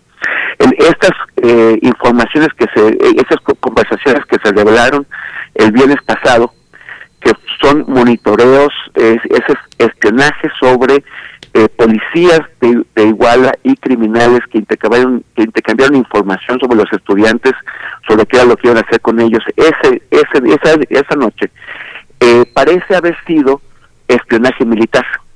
Y ahí la pregunta es, ¿qué más tienen? O sea, ¿por qué han pasado siete, años antes de que los, los entregaran a la justicia? Eh, ¿A quién más monitorearon? ¿Qué tantas más eh, conversaciones manejaron? Pero además, esas conversaciones, eh, esos espionajes fueron autorizados, fueron or- ordenados por un, por un, por un juez. ¿Por qué no se conoce que hubiera procesos judiciales anteriores a la noche de Iguala que en, en que, eh, que- que permitieran tener la, la, la certidumbre de que un juez ordenó esos espionajes o esos espionajes se están haciendo de manera ilegal. Si no son ordenados por un juez, no se pueden hacer. ¿Y a quién más están espiando? Pues hay, hay muchas eh, preguntas que, que despertó esto. Ujú. Dices, ¿qué otros documentos tienes, tienen? ¿Qué más hay? En la página del gobierno federal, donde se encuentra esta información que se dio a conocer de manera pública, en esa página se habla de la primera entrega. Dice, esta es la primera entrega eh, y se refiere a los comunicados que tú estás mencionando, Temoris. Eh, cuéntanos un poco de esto, un poco ponernos en contexto. eh, finalmente, la semana pasada el presidente había anunciado que se darían a conocer los eh, documentos de testimonios de militares que estuvieron en aquella noche de Iguala. ¿Qué se compartió? ¿Cómo viste a nivel de transparencia, de acceso a la información? También considerando que, por supuesto, es un proceso delicadísimo porque es un proceso judicial, pues tan importante como lo es eh, este, este caso, la magnitud del caso Ayotzinapa. ¿Qué se comparten estos documentos? ¿Qué es lo que pudiste ver? hay muchas críticas al respecto, perdón, Temoris, ah, eh, eh, respecto a los documentos testados. Sí, este, o sea, es que me parece que hay una serie de decisiones tomadas pues con, con, con, improvisación. En primer lugar, un gran periodista que, que, que fue el primero que logró que se empezara a desclasificar el archivo Iguala en el, en el sexenio pasado, Silver Mesa, pidió las, eh, por, por vías de transparencia, pidió las, las declaraciones de los militares en este caso. Y, eh, y, y, le, y le entregaron, o sea, esto es una información que tiene la unidad de, litigación del caso, pero que después se, procesa vía la unidad de transparencia de la Fiscalía General. Y, y esta, ya ahí ya la Fiscalía, la, la, unidad del caso ya, ya no tiene que ver, ya es una decisión de la Fiscalía General de la, de la República que se muestra o que, o, que, o que no. Como tú has visto, el fiscal general Alejandro Manero ha utilizado la Fiscalía para, eh, para sus problemas personales, para sus venganzas, para, eh, pero no lo, no ha hecho nada de lo que esperábamos cuando él fue nombrado fiscal. Y este es otro de los casos en los que se ve que él realmente hace lo que se le antoja. cumplieron con la orden que les que se les dio de entregar esos expedientes, pero los sacaron casi por completo. es una burla. Es una burla porque de, de cada página se ve una o dos o tres palabritas sueltas, solamente esto es lo que se puede leer, donde que, que no que no aportan ninguna información. Entonces, cuando hubo, cuando una periodista llevó este asunto a la, a la, a la mañanera y le dijo al presidente que es lo que habían hecho, el presidente ordenó que se liberara información. Pero eso, esto correspondía a la Fiscalía General de la República y era específicamente lo que lo que se había solicitado, o sea, que era eh, las declaraciones de los de los militares. Pero lo que no lo liberó la, la Fiscalía, sino que lo libera la Comisión de la, de la Verdad con el, subsecretario Alejandro Encinas y libera otra cosa que no es lo que se ha pedido, otra cosa que ni siquiera sabíamos que existía, que eran estos esos espionajes que se había hecho sobre los teléfonos de los de los criminales. Es muy interesante lo que lo que se liberó, pero uno no es lo que se pidió, no lo hace la, la, la instancia correspondiente y no parece nada cerca de estar de alguna forma completo porque lo que, o sea, soltaron dos, dos hojitas, literalmente son dos páginas. Y eso es todo. Es una primera parte, pero una primera parte como de qué. Es que, o sea, parece que están improvisando y, y, y o sea, finalmente lo que lo que revela es falta de coordinación adentro del gobierno, la terquedad de Gers Manero de no de no aportar nada y, y una, una, una una confusión en cuanto a qué es lo que van a, a liberar y por qué el, los, el, abogado del, del Comité de Padres y Madres, Vidulfo Rosales, ha explicado o ha externado que, eh, su inconformidad con esto porque dicen, eh, o sea, porque creen que se está poniendo eh, en cuestión o en peligro el caso al pues liberar esta información de una forma que parece, que no parece ordenada, parece una, una, una improvisación. Claro, y fíjate, eh, aunado esto, eh, el subsecretario precisamente de Derechos Humanos, Población y Migración, Alejandro Encinas, eh, hoy aparece en uno de los diarios eh, nacionales que señala que ya existe una reconstrucción de hechos totalmente definida y de quienes participaron, pero pues que lamentablemente hay cabos sueltos y, hace alusión a esto del obstáculo que ahora representa muchas de las declaraciones de los involucrados a, través de la tortura, como tú bien mencionabas, y que bueno, pues ahora ya no pueden ser eh, digamos, interrogados, ¿no? En ese, en ese sentido. Entonces él concluye diciendo, si se acaba el sexenio sin saber el paradero, garantiza que no se fabricarán conclusiones. Pero esto no nos dejaría, no, no, no generaría un sentimiento entonces de cierta ambigüedad en la búsqueda, ya con todos los elementos que se han reconstruido, eh, el que nos digan, bueno, puede que no concluyamos en este sexenio, pero no se van a construir eh, conclusiones. Esto de alguna manera no debilita, esta, esta búsqueda, esta investigación. Mira, como, como, como mostramos en, las investigaciones que publicamos la, la semana pasada en el diario Milenio, el, los Tomás Herón de Lucio y Jesús Morillo Caram tenían urgencia de eh, de, de, cerrar el caso, de, de cerrar el falso en, en, falso, porque había una serie de condiciones políticas en el país y también por un viaje que Peña Nieto tenía que hacer a China y Australia eh, era un viaje muy difícil donde iba a tener graves eh, problemas, sobre todo con los chinos. Entonces ellos en tres días se inventaron lo que llamaron la verdad histórica, en tres días, con torturas, con falsificación de, de pruebas, con eh, la, la fabricación de escenarios falsos del crimen. En, esto fue el 27, 28 y 29 de octubre de 2014. En, entonces ellos rápidamente ya tenían todo, todo el cuento de lo que había pasado. Eh, una mentira. Yo a mí me parece muy importante que eh, quienes están investigando eh, ahora el caso no se apresuren a generar otra verdad histórica, ¿no? Y, de hecho han intentado acusarlos de eso, así, bueno, ¿cuál es tu verdad histórica? Como como como si fueran iguales a los a los anteriores. Ellos están intentando no hacer eso y me parece muy muy muy importante porque es irresponsable y es mentiroso estar generando eh, versiones sin haberlas confirmado eh, con todos los pelos y señales. Ahora, sí, será para todo el mundo una excepción, especialmente para las madres y los padres, que eh, que no que no se llegue a la, verdad en, este caso y que no se procese a los responsables. O sea, si esta sección termina, bueno, todavía faltan tres años, pero si esta sección termina y no hemos llegado a nada, será una grave decepción para todos, eh, una una nueva revictimización para para los familiares de las víctimas y sobre todo o sea una una gran losa sobre el sistema de, justicia en México que, que, ni por las buenas ni por las malas es capaz de llegar a, a, a, a encontrar qué es lo que pasó. Temoris Greco, ahora que mi compañera Virginia Sánchez habla de, Alejandro Encinas, te pregunto sobre, sobre el trabajo de él, de Alejandro Encinas, el subsecretario de Derechos Humanos en la Secretaría de Gobernación, que, que queda ahí en medio, Alejandro Encinas y también la Comisión Especial para el caso de Otzinapa, que queda ahí en medio del, de, órdenes presidenciales como esta, eh, por un lado, y por otro, de la Fiscalía, que, bueno, con este fiscal que trascenderá al gobierno actual y, y, y con estos documentos testados donde poco se alcanza a ver. ¿Cómo ves ahí el papel de Alejandro Encinas? ¿Cuáles son esos personajes que están impulsando desde la voluntad política pues que se esclarezca el caso, como es la exigencia social para el caso Ayotzinapa? Mira, el, subsecretario eh, Alejandro Encinas y, también el titular de la, de la Unidad de Litigación e Investigación del caso Ayotzinapa, que es Omar Gómez Trejo, son personas que se involucraron en el caso Iguala desde el principio. O sea, no, no llegaron ahí de pronto, no son unos improvisados en el tema son e, ellos han mostrado un compromiso con, con, ello desde 2014 eh, pero ahora eh, da la impresión o sea por un lado de que de que la comisión de, investigación de caso igual está aislada adentro de la PGR perdón de la fiscalía.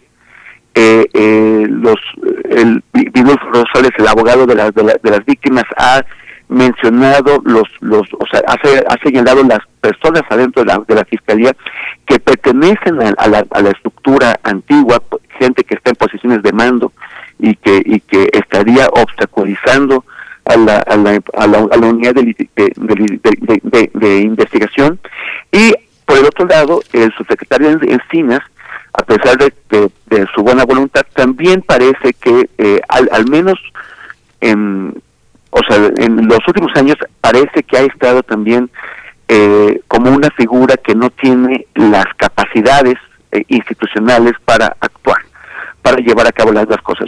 Está muy muy aislado, eh, o sea, tiene la buena voluntad, pero eso no es suficiente porque no tiene los medios para cambiar muchas cosas. De hecho, en, en, en buena parte su interlocución con la, con la sociedad civil ha quedado limitada o cercenada porque no cumple porque no puede cumplir, no es que no quiera, no no no ni, ni la ni la Secretaría de Gobernación con, con Olga Sánchez ni su subsecretaría han tenido la, la fuerza institucional para actuar. Entonces eso eh, ha generado la, la, paralización de, muy, de, muchos procesos y no ha permitido que en este caso específico las cosas avancen como lo desearíamos, que venzan las resistencias. La primera gran resistencia que debería ser capaz de vencer eh, desde la Fiscalía y, de, y desde Gobernación sería la de las Fuerzas Armadas y esto no ha ocurrido. Así es, y fíjate, eh, eh, en ese sentido también quisiera preguntarte, precisamente, es evidente la participación del ejército en estos hechos de Ayotzinapa. Y pues eh, hemos visto también que ha sido un poco cuestionado la, digamos, enarbolación que la actual administración ha hecho de las Fuerzas Armadas, incluso una legitimidad que se le ha dado, una legitimación pero acá entonces eso nos confunde, nos confunde sobre todo a quienes seguimos y quienes estamos interesados en que se conozca la verdad, principalmente las madres y padres. Pero nos confunde sobre cómo, cómo, cómo, puede ser, cómo se puede ejercer esta presión, cómo se va a poder ejercer esta, eh, pues digamos, justicia, ¿no? En contra de, estos elementos del ejército cuando pues pareciera que por un lado se fortalece esta figura pero pues de repente decimos, entonces, ¿cómo es que se va a involucrar? El caso de, de, este, del general Cienfuegos, ¿no? Que se liberó y también estuvo tan cuestionado. Entonces se dice, bueno, pareciera que tampoco hay una fuerza, ¿no? Evidente para incidir e indagar sobre las Fuerzas Armadas. ¿Cuál sería entonces el papel del ejército actualmente? ¿Cómo se tendría que abordar, Temoris? Sí, bueno, tú recuerdas que cuando el, presidente era presidente era bueno, apenas electo, eh, lo, que comentaba hace un momento, Cienfuegos le, le, dejó dos generales, uno de ellos el general de la noche de Iguala, para que escogiera entre ellos como sucesor. El presidente se saltó esos dos y a otro un montón y fue eh, hasta atrás de la fila y encontró al, al general Crescencio Sandoval y eso pareció que fue que había sido una jugada inteligente para debilitar el poder del grupo de Cienfuegos adentro de, de Sedena, fortalecer a otro grupo y de esa, de esa manera que la presidencia ganara autonomía y autoridad sobre el ejército. Sin embargo, el caso Cienfuegos, cuando, cuando Cienfuegos fue detenido en Estados Unidos, al principio el presidente pareció no darle demasiada importancia al asunto y de pronto en unas pocas horas se convirtió en prioridad de la política exterior de México sacar a Cienfuegos, traerlo al país y no solamente traerlo al país, sino que traerlo sin ningún cargo, sin que se le imputara nada, a pesar de que no solamente está involucrado en el caso de Iguala, sino en, otros casos de abusos y corrupción que, que, eh, que, que tienen que ver con Sedena en el sexenio anterior el, el, el hecho de que, de que regresara, porque además fue tratado por los militares como si fuera un héroe, como, como si fuera, como si hubiera ido a Estados Unidos a, a ganar una gran batalla y hubiera salido victorioso de ella. Esto eh, mostró la fuerza y, yo, creo incluso que reforzó al grupo de, de Cienfuegos y demostró que, que su grupo es capaz de imponerle cosas tan importantes al gobierno de México. Entonces es ahí no solamente que que el, presidente les, les, ha dado a las Fuerzas Armadas un rol inusitado en, la vida económica e institucional del país, además de la, de, la seguridad, sino que eh, el, el, grupo de, de está vivo, coleando y muy fuerte, y, por y, y, es ese grupo el que tiene todas las responsabilidades en alguna caso igual. Entonces, es muy difícil ver cómo el presidente, a pesar de que ha insistido y vuelto a insistir en que los militares tienen que, que, colaborar, es muy difícil ver cómo va a lograr que se sometan a sus, a sus órdenes. Temoris Greco, al inicio de la charla hacías énfasis en, la, en el peso de las estructuras ya preexistentes en los distintos entidades y agentes del Estado involucrados en este caso desde el principio. Eh, estos elementos que no permitirían el esclarecimiento de los hechos de, del 26, de la noche del 26 y la madrugada del 27 de septiembre de 2014. Hablas además de Murillo Caram y Tomás Herón diciendo que quisieron de alguna manera dar carpetazo, sacar apresuradamente su verdad histórica y además has revelado a partir de capturas de pantalla de los 40, 40 videos eh, que esta verdad histórica se construyó a base de torturas. Cuéntanos, cuéntanos un poco de esto, de estas capturas de pantalla, de esos materiales con los que tenemos, de qué tan profundo es eh, pues la injerencia de estas acciones pues eh, en contra de un proceso judicial que, que, que lastiman, que vulneran, que, que, que bloquean la posibilidad de llegar a una verdad eh, para la justicia de los familiares y de los jóvenes desaparecidos. Sí, ellos, bueno, Jesús Murillo Caram y Tomás Cerón y también Gualberto Ramírez, que en ese momento era el jefe de la, de la unidad antisecuestros, eh, de o sea, se, hicieron un uso masivo de la, de la tortura. Llegaba alguien, de lo primero que hacía era meterlo al cuartito con, con varios agentes, lo torturaban, lo privaban de, de hacían una cosa que se llama privación sensorial, que es algo que se practicó extensamente también en, Guantánamo por parte del ejército de Estados Unidos con los con los, con los prisioneros de Afganistán. Y, y, de esa forma construyeron, bueno, el, grababan videos videos que usaron también para, para, para después mostrar a otros detenidos para que pudieran ver qué es lo que habían dicho, dicho otros y, y así tratar de eh, alinear eh, una, una versión. Es, o sea, todas estas sesiones, que son, sabemos que son más, más de 40, pero podría haber más, eh, fueron grabadas por agentes del CISEN. Y es eh, escalofriante ver cómo Cerón, Ramírez y otros agentes están torturando gente, están cometiendo delitos de lesa humanidad con toda tranquilidad. Es importante marcar esto porque tú sabes que la mayor parte de los delitos prescriben el paso de algunos años, 5 o 10 años. No es el caso de la, de la tortura. La tortura es un delito que, que no prescribe, que, que, permanece porque es, es, un delito contra la humanidad y que eh, si, la, si la justicia local, si la justicia de un país no lo persigue, la justicia internacional tiene la obligación de perseguirlo. O sea, ellos estaban cometiendo delitos muy, muy, muy, graves y sin embargo, o sea, frente a la cámara, frente al video, y sin embargo lo hacían con toda tranquilidad. Y, y eso te, te, hace pensar en qué clase, qué sensación de impunidad total tenían, qué seguridad sentían de que esos videos jamás iban a, a salir de su control y que y que y que ni que los los iban a, a incriminar. Eso, y, y también la masividad, a todos los detenidos los pasaron por el cuartito de los de la, de la tortura. Entonces eso eh, em, también demuestra que, que, que, formaban parte de un, de un gobierno que con toda la arrogancia, con toda la, la, prepotencia y la seguridad de que no iban, de que no iba a tener que responder por sus actos. Y, y ahora lo, lo, lo han hecho. El, el, el, problema es que muchas de esas personas de los torturados.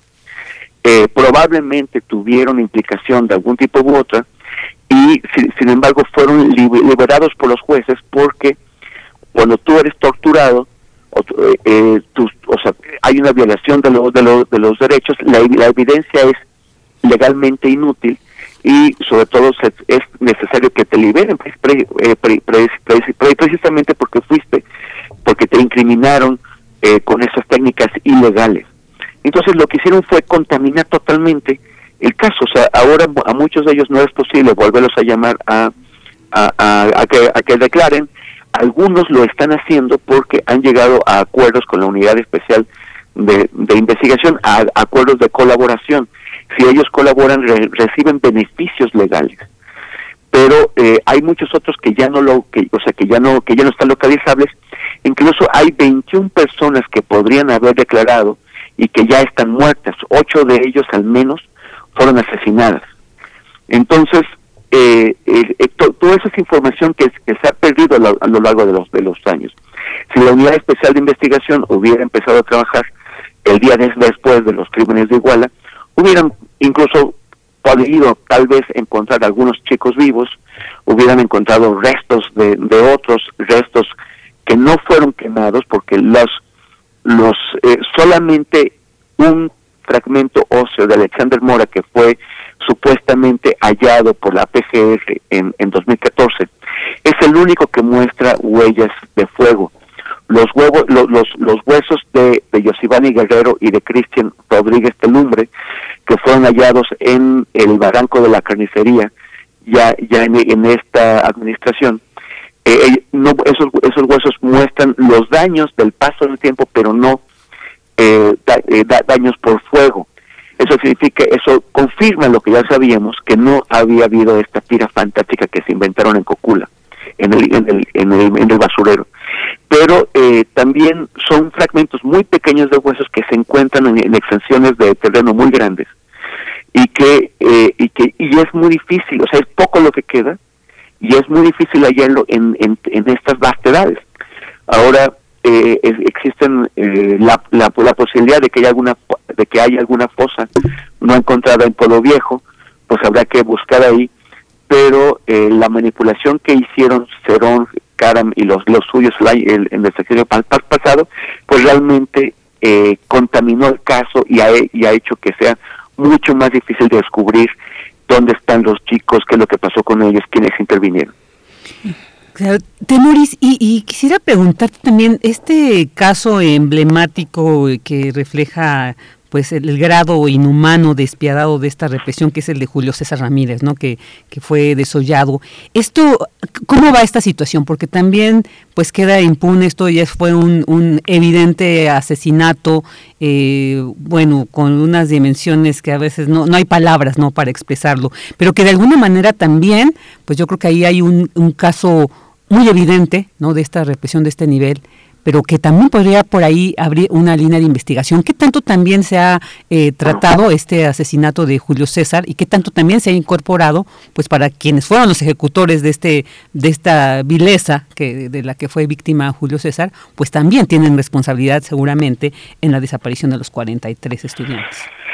Sí, no no no se ha no ha, no ha trascendido eh, información específica sobre el caso de Julio César pero pero sí ayuda a, entender, o sea, qué, qué es lo que ha pasado en el estado de, Guerrero, eh, en este entorno político, mediático, criminal, que básicamente eh, destituye a las personas de su humanidad.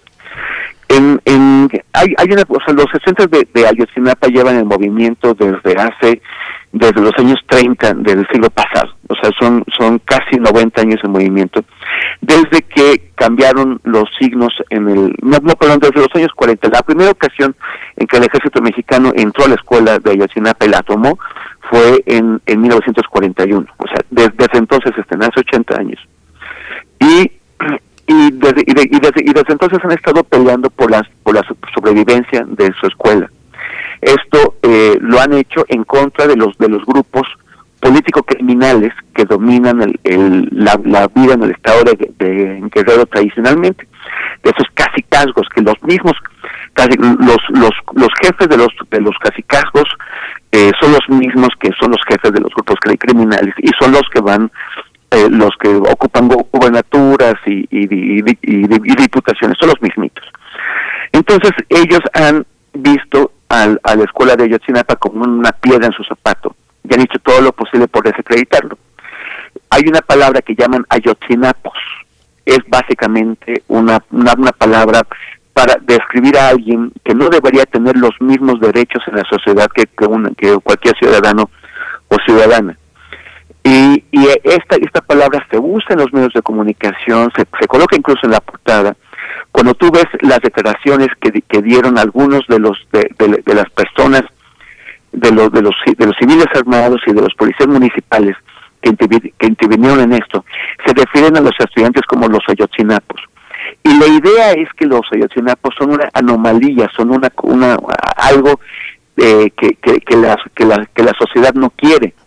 Cuando ellos persiguieron atacaron a los a, los chicos de Ayotzinapa cuando los cuando los los eh, los asesinaron cuando los llevaron a la desaparición o, en el caso de Julio César cuando cuando le quitan el rostro de, de esta forma eh, es muy probable que no pensaran que no tuvieran idea de que eso iba a causar una indignación nacional e internacional de tal nivel porque quién se iba a preocupar porque o sea pensando en ellos o sea pensando como ellos ¿Quién se iba a preocupar por unos ayotzinapos? ¿Quién iba a molestarse por esto? Ellos probablemente pensaban que incluso estaban haciendo algo que la sociedad iba a aplaudir, deshacerse de unos de estos. Y, y este, este lenguaje tan violento es un lenguaje promovido desde el gobierno, desde los medios de comunicación locales, desde los eh, eh, las desde las élites, la, la clase media también lo, lo, lo repite, de la misma forma y básicamente generó una mentalidad que favoreció que los criminales cometieran estos delitos. Y, y yo, yo creo que sí es una cosa muy importante que, que hay que hay que reflexionar cuando desde, los medios de comunicación repetimos estos estos adjetivos que, básicamente despojan a la gente de eh, o, o, aparentemente eh, despojan a la gente de su humanidad, de sus derechos como como ciudadanos. El, lo de lo de Julio César es es tremendo, es es una cosa sumamente dolorosa y, y yo creo que es importante que, que tomemos conciencia de qué clase de, de qué manera estamos hablando porque cuando, porque el lenguaje es poder, el lenguaje constituye, crea, genera actos en la vida real, genera actos tan tangibles y en este caso eh, este lenguaje violento generó una violencia increíble a nivel de calle que dejó muertos, des, desaparecidos y, y, y bueno, y algo tan terrible como lo de Julio César. Por supuesto. Temoris Greco, nos estamos acercando al cierre. Te pregunto por último, recupero lo que mencionaba sobre el grupo de Cienfuegos al interior del ejército, su presencia, su influencia eh, actualmente. Eh, ¿Qué podemos saber, digamos, de las pugnas en las cúpulas militares en torno a casos como este, tan destacados, donde hay tantos hilos que jalar respecto a la participación de los militares? Hoy sabemos y vemos que el presidente hace uso distinto, diverso, para distintas tareas, varias tareas, uso del ejército ejército, eh, eh, el presidente, el presidente tiene cerca a, las fuerzas armadas. ¿Cómo ves esta configuración en las altas cúpulas del ejército eh, con respecto al caso Ayotzinapa? Sería sería buenísimo saberlo, pero es, pre, pre, es precisamente una de las cosas que, que, que son más difíciles. En lo que lo que está haciendo la, la, la unidad de litigaciones a través de esta oferta de beneficios eh, legales está rompiendo el pacto de impunidad, el pacto de silencio adentro de las estructuras de lo que fue la PGR. O sea, por eso está convenciendo a algunos funcionarios de declarar, algunos fueron funcionarios de la actual Fiscalía General. Esto es mucho más difícil en el caso de las, de las Fuerzas Armadas porque, bueno, hay una cuestión de, de, disciplina y de, y de, de, de lealtad hacia el interior, una lealtad que, eh, que termina teniendo un impacto per perverso porque es una lealtad que impide que los que los abusos y, y, los excesos que se cometen adentro de la institución sean sean conocidos o pasen eh, a, la, a la justicia civil. Entonces es, es, el, es el problema, no sabemos cómo se ha reconfigurado la relación entre el grupo del actual general secretario Crescencio Sandoval con el del anterior que es Cienfuegos. Pero eh, lo que lo que sí vimos es como las Fuerzas Armadas completas se volcaron en la exigencia de, de, de que rescataran a soldados Cienfuegos y lo, lo trajeran al, al, al, al país y, y que y que Cienfuegos fue tratado como héroe, o sea, como si hubiera ganado una batalla, ¿no? Y entonces esto nos hace ver que que las Fuerzas Armadas finalmente van a mantener una cohesión, aunque sea una cohesión cómplice, eh, y que y que no, y que no ven o sea que nos ven a los civiles como intrusos como como como eh, como entidades sin derecho a intrometernos en lo que ellos dicen y hacen. Perfecto, pues sí, pues ahí queda esta reflexión, todavía muchas preguntas, todavía mucha, eh, mucho por saber, mucho por conocerse y pues definitivamente manteniendo esta exigencia de conocer la verdad, dónde están los 43 estudiantes de Ayotzinapa. Pues Temoris Greco, muchísimas gracias por haber estado aquí en Primer Movimiento para hablar sobre este tema tan relevante. Pues siempre es un gusto estar con el público de, nuestra, de, de, de la radio de nuestra universidad. Muchísimas gracias. Un saludo de y Virginia. Igualmente, muchas gracias. Muchas gracias.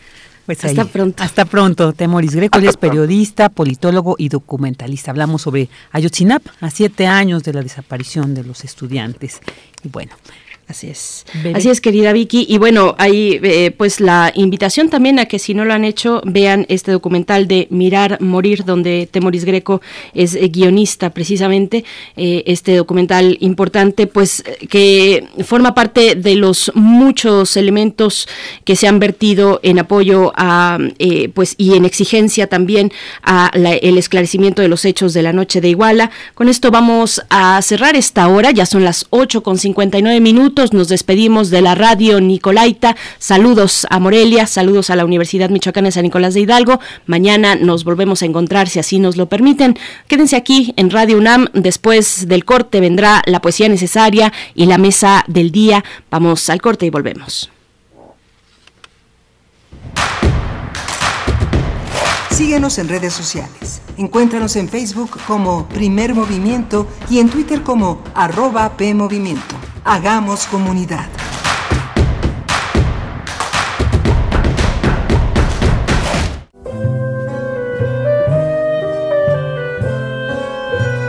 Gabinete de Curiosidades. Estrena nuevo horario.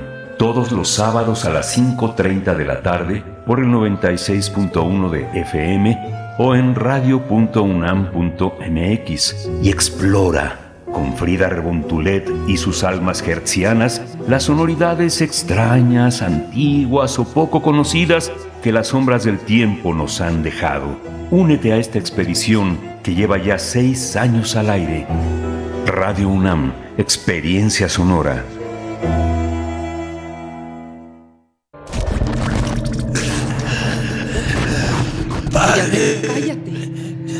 Cállate, engendro asqueroso, cállate.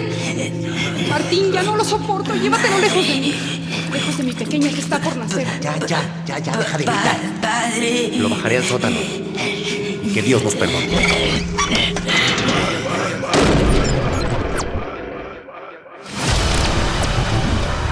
En el sótano de una familia aparentemente normal, yace encadenado el engendro. Radiodrama de Richard Matheson.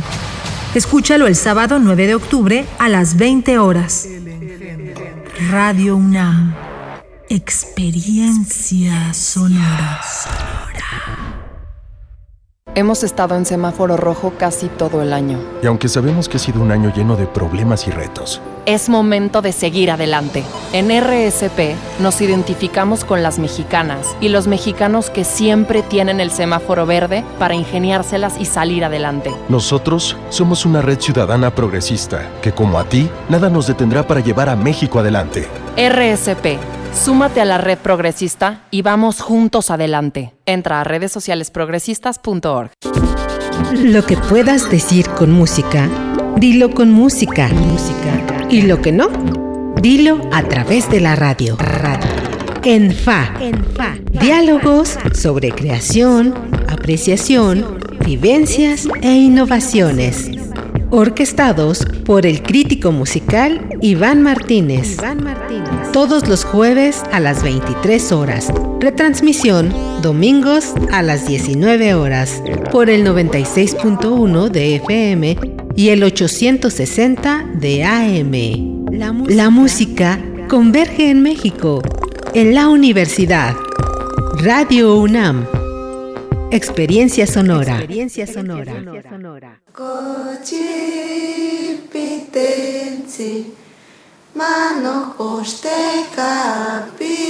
Asómate a un mundo culturalmente diverso.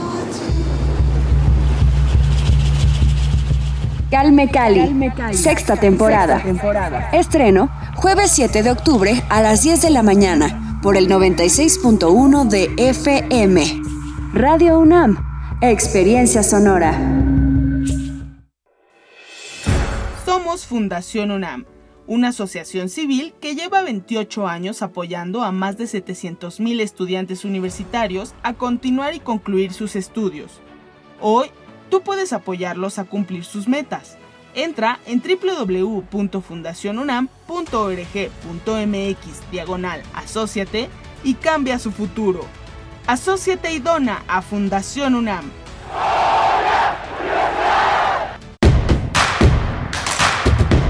Encuentra la música de primer movimiento día a día en el Spotify de Radio UNAM y agréganos a tus favoritos.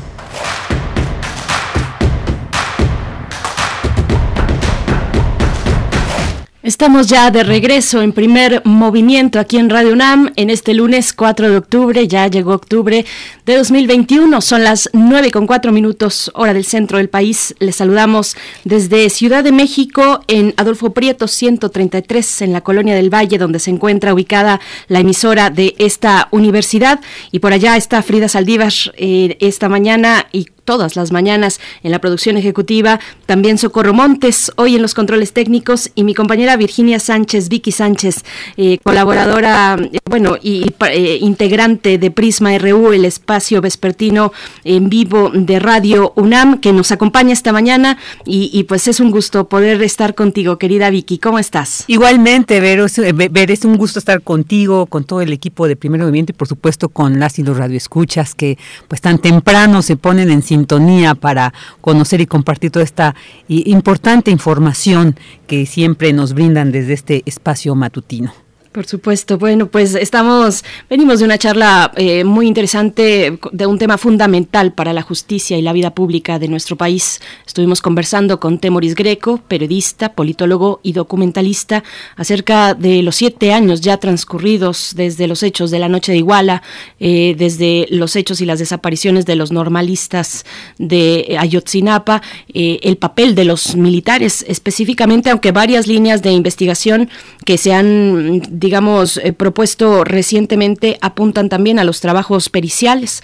Eh, así es que, bueno, pues eh, es un caso que, que, no se suelta, que, que como el 2 de octubre tampoco se olvida. Tuvimos ahí la marcha del 2 de octubre, la histórica marcha en el centro del país, en la capital del país. Y, y bueno, pues ahí, ahí se dio con este comité del 68, este comité histórico, pues al frente de una marcha que sigue, que sigue ahí refrescando la memoria, la memoria y la empatía también con las luchas sociales de México, pues bueno, ahí lo, lo tuvimos el fin de semana, Vicky. Así es, y como bien mencionas, y ya que haces eh, eh, referencia al 2 de octubre, pues que de verdad esperamos que este caso de Ayotzinapa pues no eh, pasen las décadas como el 2 de octubre, porque realmente pues no se ha hecho justicia ¿no? sobre esa matanza en Tlatelolco. Y bueno, pues esperamos, como, platicábamos con Temoris Greco, que él además es un experto ¿no? en, en este tema, ha hecho trabajos muy, muy interesantes sobre este tema y bueno, pues hay muchas interrogantes, todavía un reto, un reto muy fuerte que tiene eh, pues el actual gobierno para resolver, porque además, como decía en su último informe, Andrés Manuel López Obrador, es uno de los puntos que no ha podido eh, lograr, ¿no? que no ha podido cumplir y bueno, pues como escuchábamos el deshacer toda esta verdad histórica, toda esta urdimbre falaz que se creó alrededor del tema, pues es todo un reto ahí, pero que es importante mantenerlo siempre presente hasta que se logre la justicia. Y sí, pues temas muy muy importantes ya que tuvimos durante estas dos primeras horas. Por supuesto. Y bueno, eh, me gustaría compartir algunos comentarios de la audiencia con respecto a este tema, al caso Ayotzinapa, dice Refrancito en redes sociales, esto ya es arqueología de un caso de justicia. El ejército es uno de los actores más importantes y desde el principio se escondió todo y sobre todo la complicidad de muchos medios y entre comillas periodistas hasta película hicieron con nuestro con nuestro dinero para implantar la verdad histórica, dice Refrancito, ¿cierto? Yo no me acordaba. Tienes toda la razón querido refrancito. Gracias por compartir en redes sociales. Igualmente, Daniel Manzano dice, buenos días, parece que la 4T solo le interesa desacreditar una supuesta y amañada verdad histórica que ubicarse en el presente y decir la verdad sobre los ausentes y encerrar a los autores y los que participaron en estos crímenes. Gracias, Daniel Manzano. Pues bueno, a todos ustedes que están participando, eh, también Rosario Durán Martínez dice, y ahora con todo el poder que le está dando el presidente al ejército, está más cañón, dice Rosario Martínez, en, eh, Durán Martínez en redes sociales. Pues bueno, gracias a todos ustedes por sus comentarios en esta mm, emisión que todavía tiene una hora por delante. Estaremos en unos momentos más con poesía, poesía, un respiro que mm, siempre me gusta recordarlo, en este espacio nació eh, la sección de poesía necesaria precisamente en el contexto de Ayotzinapa, como un remanso, como un espacio de, eh, de escucha, un remanso de reflexión y de paz eh, en aquellos momentos pues donde mm, todos nos cimbrábamos y nos asombrábamos de las atrocidades ocurridas en Iguala, pues bueno, eh, así, así nació esta sección de poesía necesaria y pues es precisamente eso, necesaria para acompañar nuestra vida. Estaremos en un momento más en, ese, en, esa poesía y para la mesa del día hablaremos con las integrantes de Restauradoras con Glitter, dos voceras, Daniela Pascual y Janen Contreras, para hablar de la antimonumenta en la glorieta de las mujeres que luchan. Pues bueno, esta relación entre las feministas y los monumentos que tanta crítica eh, genera, que tanto debate nos da. A mí me parece afortunado que estemos hablando de nuestros monumentos históricos, ya sea desde el feminismo o desde otras luchas, las luchas más históricas, las, eh, las que tienen que ver con los grupos y los pueblos indígenas en este país, luego de estos 500 años de que se dio ese proceso de conquista, que bueno, ya es difícil definirlo a estas alturas con tantas miradas críticas, pero bueno, ahí están los monumentos y en este caso los antimonumentos y el movimiento feminista junto con los familiares eh, que exigen justicia por los feminicidios de sus hijas, de sus hermanas, de sus madres. Pues bueno, estaremos con ellas en la mesa del día, querida Vicky. Y bueno, si no tienes otra cuestión, nos vamos con la poesía. Vámonos a escucharte. Vamos.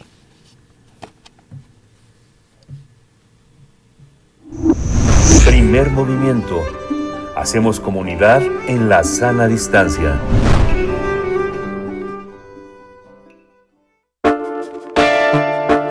Es hora de Poesía necesaria. Bien, pues hoy les comparto poesía de la gran, gran escritora mexicana Rosario Castellanos. Es tal vez la escritora pues más destacada del siglo pasado en México. Eh, fue también académica de esta universidad diplomática con una, una obra pues muy, muy vasta que recorre desde la poesía, la novela, el cuento, el ensayo, mm, una intelectual además crítica con los estándares de la sociedad mexicana de aquel momento. Y pues bueno, este poema se titula El Otro y se encuentra en el volumen 2 de las obras reunidas de Rosario Castellanos por el Fondo de Cultura Económica. Así es que vamos con este poema, El Otro. ¿Por qué decir nombres de dioses, astros, espumas de un océano invisible, polen de los jardines más remotos?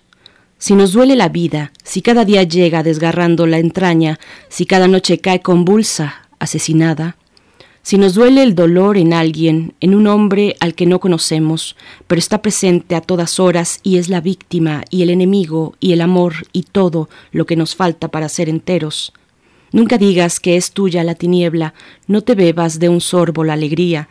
Mira a tu alrededor. Hay otro, siempre hay otro. Lo que él respira es lo que a ti te asfixia. Lo que come es tu hambre. Muere con la mitad más pura de tu muerte.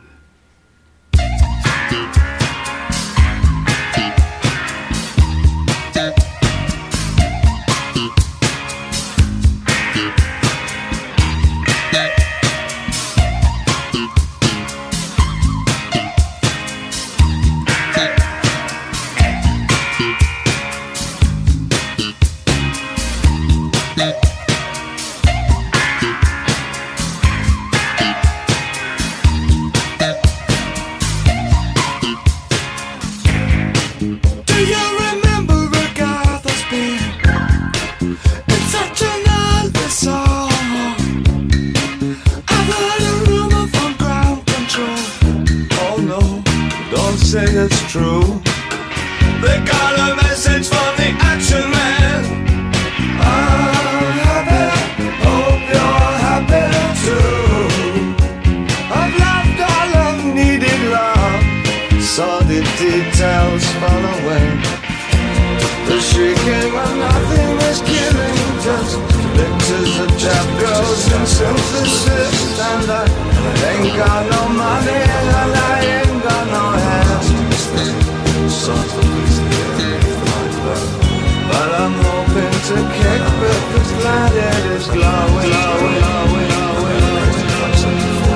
ashes to ash and fun to fuck it. We know Major talk.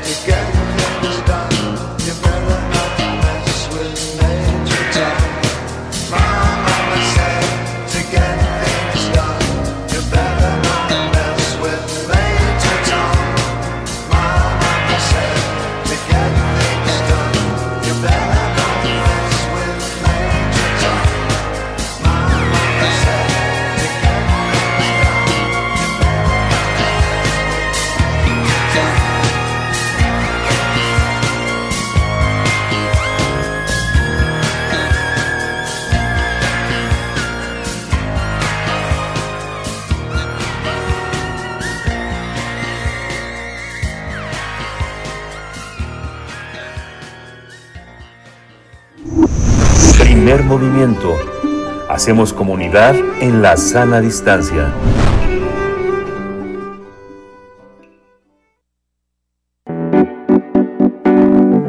La mesa del día. El pasado 25 de septiembre, la colectiva antimonumenta Vivas Nos Queremos erigieron una silueta de mujer color violeta con el pañuelo alzado, donde se encontraba la estatua de Colón y pintaron las vallas metálicas que rodean la glorieta con los nombres de las mujeres asesinadas y desaparecidas en México.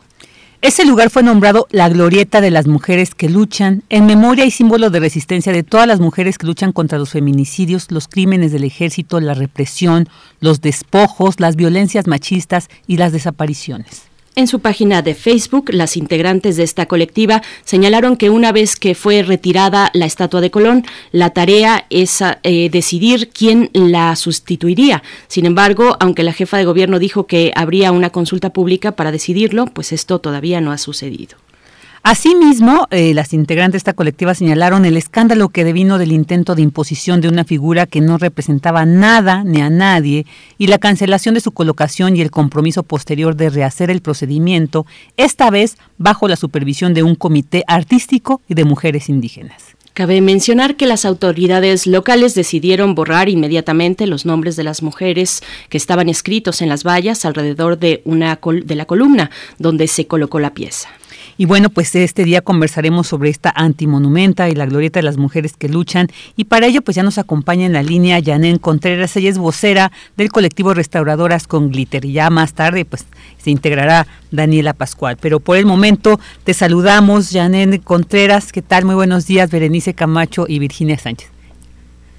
Ok, sí, este, bueno, al parecer ahorita hubo un problema ahí técnico para enlazarnos con Janén Contreras, pero bueno, mire, pues un, un, tema que da mucho que dar por el motivo de la no retirada de esta de este monumento a Cristóbal Colón y toda esta incertidumbre de qué sería, qué la sustituiría. Entonces, pues bueno, eh, seguramente vamos a tener mucho con restauradoras con glitter que analizar y que reflexionar sobre ahora también estos de, de, denominados antimonumentos, ¿no? Que tanto trascienden también en nuestra memoria, en nuestro imaginario colectivo, eh, denominarlos como tal. Así es, querida Vicky, y ya se encuentra con nosotras Janén Contreras, vocera de Restauradoras con Glitter. Janén, muy buenos días, gracias por estar aquí en Primer Movimiento en Radio UNAM. ¿Qué tal? Buenos días, Virginia y Berenice. Muchas gracias por recibirme. Muchas gracias, gracias a ti, Janine.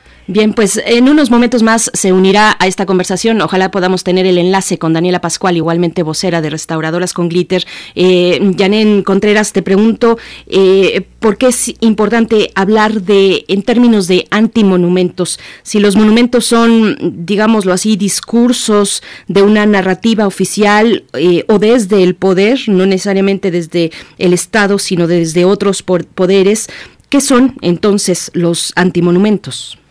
Pues mira, los antimonumentos que tenemos en Ciudad de México son muy, muy claros, están mostrando precisamente esos puntos en los que el Estado nos ha fallado como sociedad. Tenemos justamente este tema del que han estado hablando durante el día de hoy, de los 43 jóvenes estudiantes de Ayotzinapa. Tenemos el caso de la guardería ABC, tenemos por supuesto la antimonumenta que está frente al Teatro de las Bellas Artes y por supuesto ahora la mujer que lucha. En todos estos puntos Hemos visto que ha fallado el Estado para brindarnos seguridad, para brindar justicia y creo que es más que lógico que la sociedad se tome en las manos mm, una discursiva nueva que diga, mm, sí, el Estado me ha estado señalando que es correcto hablar de la independencia, que es correcto hablar de la revolución, porque todo está en pasado, pero yo necesito hablar de lo que está sucediendo ahora, de esto que me está sucediendo a mí, que le está sucediendo a, mis hermanas, a mis hermanos, que le sucedió a los niños de la guardería ABC, y que justamente como está señalando un problema interno, no va a querer mostrar. Es como muy sencillo decir, claro, voy a hablar del mestizaje, voy a hablar del indigenismo, pero desde un punto en que no me esté señalando un error en mí mismo. Y bueno, creo que es bastante lógico que el Estado no se va a dar un balazo en el pie, pero también creo que es parte relevante de, de la búsqueda de la paz que estos temas no se queden soterrados. Y me parece que el trabajo que ha estado haciendo Antimonumenta es central. A mucha gente le puede parecer violento, pero a mí me parece que es justamente esto que, que forman parte de la comunicación de estas epistemologías para hacer las paces que han sostenido autoras en, en lugares como España. Y, y bueno, Bere, bueno, vamos a hacer también esta pequeña introducción porque ya está con nosotros también Daniela Pascual, ella también es vocera de Restauradoras con Glitter, pues esto va a enriquecer seguramente esta conversación. ¿Qué tal, Daniela? Muy buenos días. Hola, buenos días, ¿qué tal? Muchas gracias por la invitación. Gracias, gracias Daniela Pascual, vocera de Restauradoras con Glitter. Pues ya estábamos aquí con Janén Contreras. Eh, te, te, hago la misma pregunta. Hablamos de eh, por qué son importantes los antimonumentos, por qué eh, es importante referirse así a ellos frente a los monumentos, que son discursos que están ahí, que desde el simple hecho de ser un gran bloque de piedra pesado, pues podríamos hacer una metáfora de la narrativa oficial acerca de la historia y de la memoria, eh, ¿en qué, en qué, eh, cuál es la importancia, la relevancia social de hablar hoy de los antimonumentos, eh, Daniela?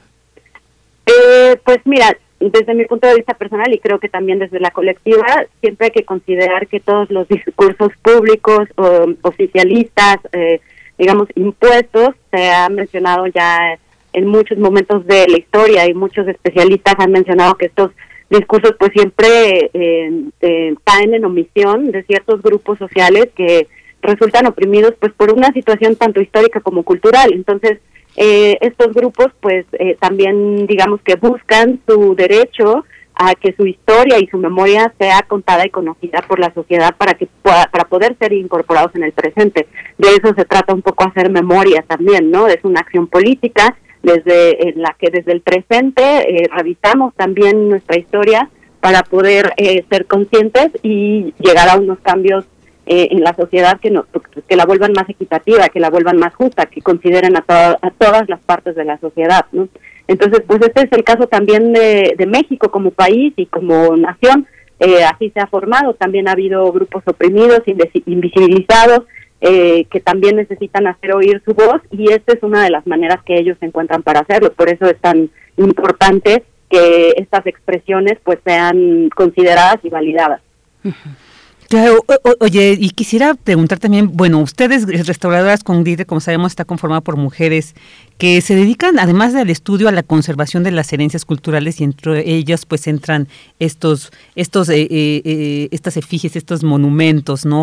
Pero quisiera preguntarte, ¿Por qué no se pensó? Y como para que quede más claro, porque a veces se señala que a veces prefijos como el anti, no sé qué, pues podrían plantear como una negativa. Y que en cierto sentido, claro que sí estamos planteando así como que es una negativa a, como decía Bere, a, este, a esta narrativa oficial que nos trata de, de, de imponer de alguna manera una mirada histórica, una mirada histórica que de alguna manera también justifica ciertos presentes, ¿no? Hemos vivido históricamente bajo el yugo de una mentalidad patriarcal, ¿no? Y que ahora, ahora se visibiliza muchísimo más cuál es la repercusión de esta, con toda esta violencia que las mujeres han estado viviendo, sobre todo en los últimos años, creo que se ha encrudecido muchísimo. Pero ¿cómo entonces entender qué sentido tiene esta intervención de monumentos, en este caso ahorita entrar eh, eh, ya de lleno a esta sustitución? Porque recuerdo que Claudia Sheinbaum, la, la jefa de gobierno, pues decía que se retiró esta estatua de Colón como un paso contra el silencio histórico. ¿no? Que hemos vivido contra la esclavitud, contra toda esta, bueno, contra todo, to- todo este atropello que se vivió tras la invasión o también eh, conocida históricamente como conquista. Entonces, ¿qué sentido tiene ahora sustituir una un- una pues sí un- una figura de un eh, un personaje que para la historia pues eh, representa el encuentro para muchos decían el encuentro de dos mundos pero que también representa mucho la historia de esta opresión que vivieron nuestros pueblos originarios pero particularmente las mujeres no entonces para que la gente que de repente cuestiona esta, de esta intervención, es, intervenir nuestra historia, es trastocarla, es eh, distorsionarla. ¿Qué, ¿Qué responder ante estas, ante estos cuestionamientos? Eh, bueno, es complicado. Sin embargo, tendríamos que considerar y hacer una revisión precisamente de cómo se ha manejado toda esta situación a lo largo de la historia oficial, incluso de la que, de la que crecemos conociendo y aprendiendo desde nuestra educación básica, ¿no? Entonces, este, eh, finalmente, pues este tipo de, de expresiones son importantes porque esta es una sociedad cambiante y es algo que nosotras hemos sostenido desde que iniciamos como colectiva. Eh, los monumentos como, digamos, discursos simbólicos y representativos de, de ciertas identidades o formación, eh, digamos, de las historias, eh, también eh, pueden dinamizarse conforme las sociedades van cambiando. Entonces, si bien a lo mejor en algún otro momento eh, como sociedad no éramos conscientes de todo eh, la historia, digamos, de las de los mujeres, de las mujeres indígenas y no solamente de las mujeres indígenas, sino también en general de los pueblos ori- originarios. Y su realidad presente, digamos, como resultado de todo este discurso, eh, digamos, de centenario, eh, pues en la actualidad somos una, a mí, a mí me parece que es una, que este tipo de sustituciones es una buena señal de que la sociedad ya está, la sociedad mexicana ya está comprendiendo un poco más o está aceptando un poco más también eh, cuál es el papel que estas personas han, han eh, llevado y también sufrido dentro de nuestra historia y que eh, digamos pues eh, es una forma también un poco tanto de reivindicar su, su historia, su memoria, su imagen, su, su agencia como sujetos parte de nuestra sociedad y también por otra parte pues es una forma de reivindicar un poco ese papel que se, que le- y esa voz que les ha sido negada y también de resarcir un poco de manera simbólica el daño, ¿no? Obviamente, eh, pues es, es una cosa, eh, podríamos decir hasta ingenua pensar que una sustitución de un monumento va a cambiar la realidad. Sin embargo, cambiar los, las narrativas bajo las cuales vivimos y los discursos bajo los cuales eh, nos, digamos, eh, trazamos nuestras dinámicas sociales, eso sí puede tener un impacto a, eh, a largo plazo, ¿no?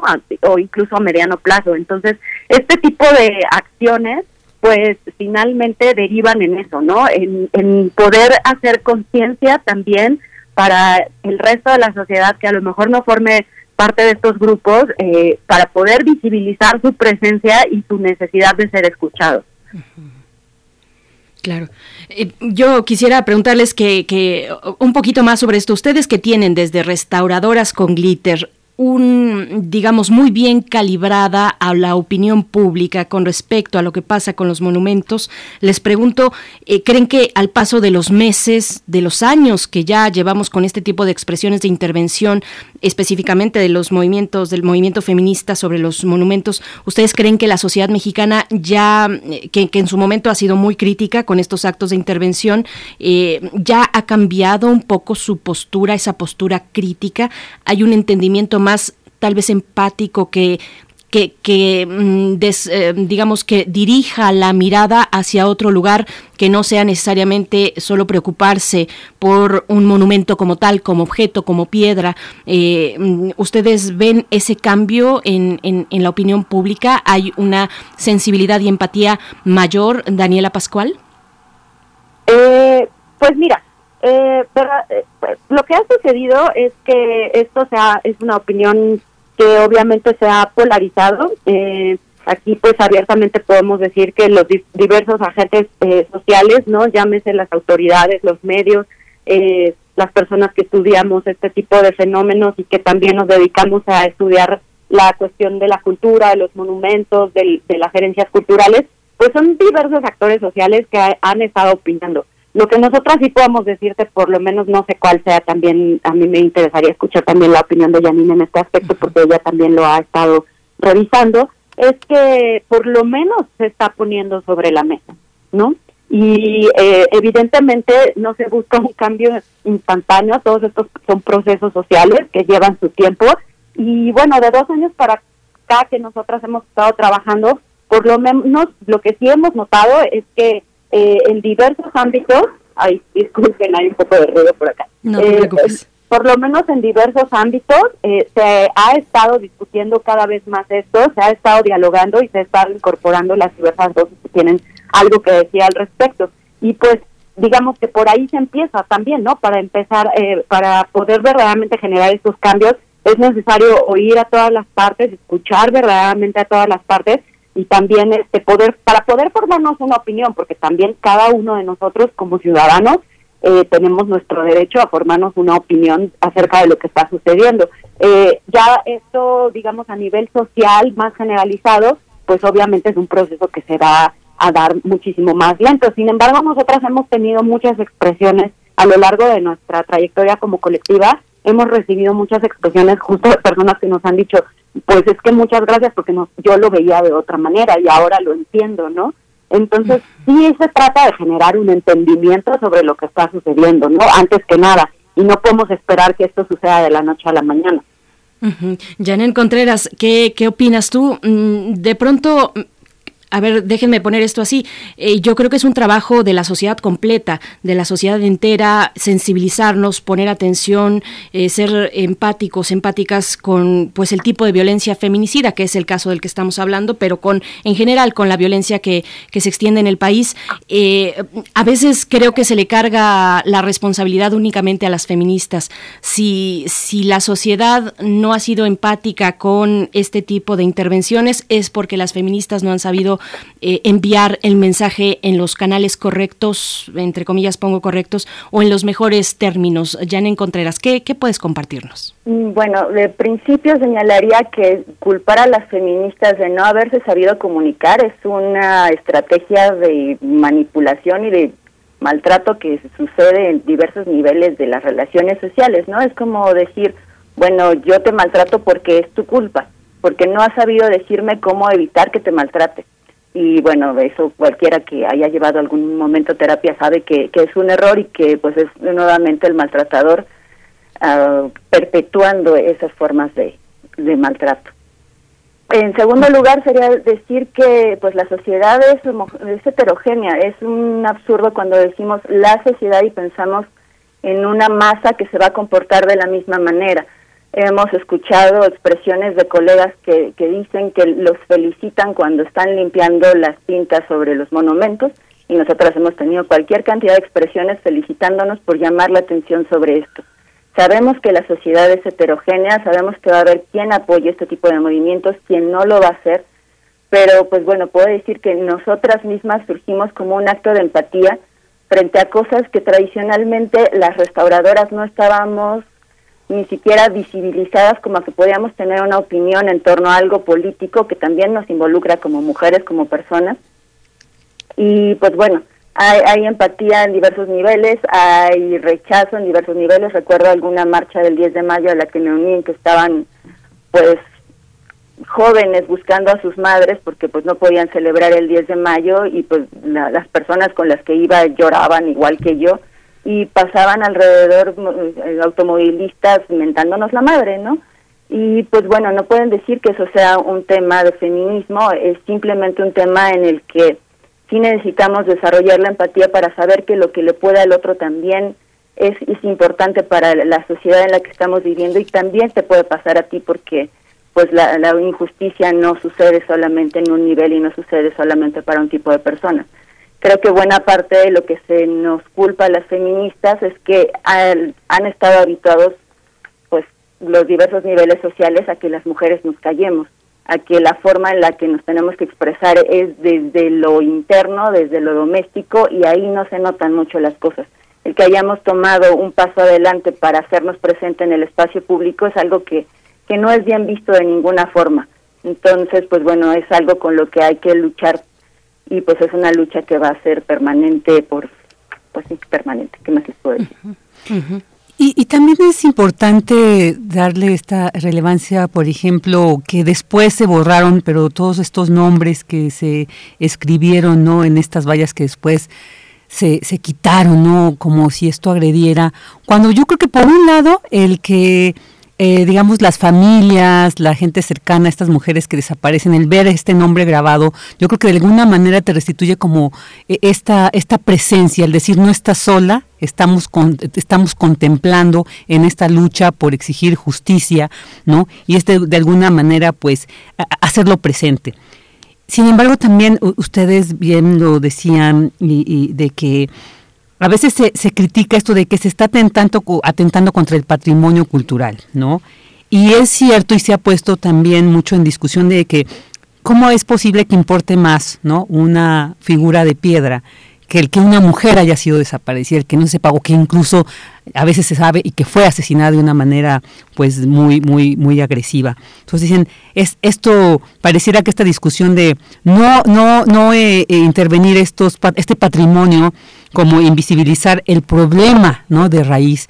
Y entonces yo creo que, que, tiene que quedar claro socialmente que hasta que no se resuelva este problema de raíz, hasta que no se obtenga una respuesta clara, precisa, concreta, ¿no? De justicia y de que termine, porque no solamente decimos, queremos saber quién, quién dónde está, ¿no? ¿Dónde está ella? Queremos saber, queremos que el asesino esté, eh, tenga su, su, castigo, sino ya no queremos que esto suceda. Entonces yo creo que es importante y también pues en ese sentido, no sé, Daniela Yanem, que quiera responder, ¿cómo se ha cuestionado esto también pues de, de, de, resignificar y la posibilidad de realmente estos antimonumentos que ahora tienen tanta relevancia también, incluso en las marchas, ¿no? que ahí se asiste y son como lugares ya de encuentro, también ya, forman parte de ello, pero también estos nombres, estos nombres que no queden, eh, digamos, diluidos por ahí en un solo, eh, se ha planteado eh, en algún momento eh, o alguna cercanía con esta eh, con este gobierno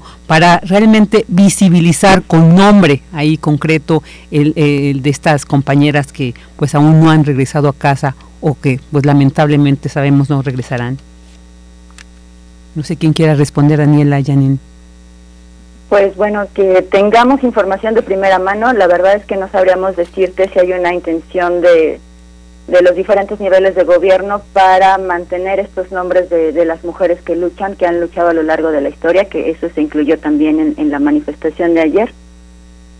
Uh, pues a mí me parecería también importante pensar en otros monumentos que han surgido desde el Estado. Um, en este momento me viene a la mente el memorial de, de, las víctimas de la violencia, que está también sobre reforma, ya casi llegando a periférico, que es un monumento que justamente como fue creado desde el Estado y no parece haber tenido todavía una interacción social como relevante, pues ha pasado prácticamente de noche para este tipo de, manifestaciones. O sea, justamente son las antimonumentas las que tienen mucho más valor simbólico en el que sí se están reuniendo las personas para, para expresarse. Entonces, pues creo que también es bastante importante que pensemos en el grado de representatividad que tiene cada uno de estos elementos. El monumento generado desde el Estado o la antimonumenta que está señalando el, el pequeño o gran, inmenso error del Estado. Entonces, pues creo que ahí las, los diversos niveles de gobierno tienen un trabajo bastante difícil porque tienen que lidiar con las imágenes, con los símbolos, pero también con su propia imagen de estarlo gestando desde un Estado que ha sido omiso en diversos temas. Es posible que pues, la jefa de gobierno tenga las mejores intenciones respecto de la justicia para las mujeres, pero pues estamos viendo que es un problema muy anquilosado. Así que pues justamente creo que tendrá que, que hacerse de, de opiniones de, de gente con autoridad moral para ver qué es lo que se puede lograr con esto. Claro. Claro. Bien, pues nos vamos acercando al cierre de esta charla y, les pregunto un poquito eh, eh, sobre, el, mismo tema. Mm, Daniel empezaría contigo, después con Janén, pero eh, ¿cómo han visto esta consecución de propuestas por parte del gobierno capitalino, de las propuestas en sí mismas y de lo, del impacto que puede tener en la opinión pública, en la sociedad, en su relación con los monumentos? hacer un paseo, por ejemplo, de estatuas de mujeres destacadas de la historia mexicana, remover la estatua de Colón, eh, proponer eh, una mujer indígena representativa, lo pongo así entre comillas, pero además designar a un artista varón, después eh, cambiar el rumbo, proponer otra cosa. ¿Cómo han visto esta, esta situación? Para ustedes debe ser pues muy interesante, además del tema de la antimonumenta, pues tener todos estos elementos en juego donde finalmente está la sociedad mexicana relacionándose de una manera distinta con sus monumentos, con esos lugares de memoria y de, y de historia, Daniela Pascual? Eh, pues mira, eh, aquí evidentemente lo que se para nosotras está evidenciando es que no se ha llegado, por lo menos por parte de las autoridades, a una comprensión total de lo que eh, simboliza o significa esta toma de espacios y de los grupos que, digamos, se lo están disputando de cierta forma, ¿no?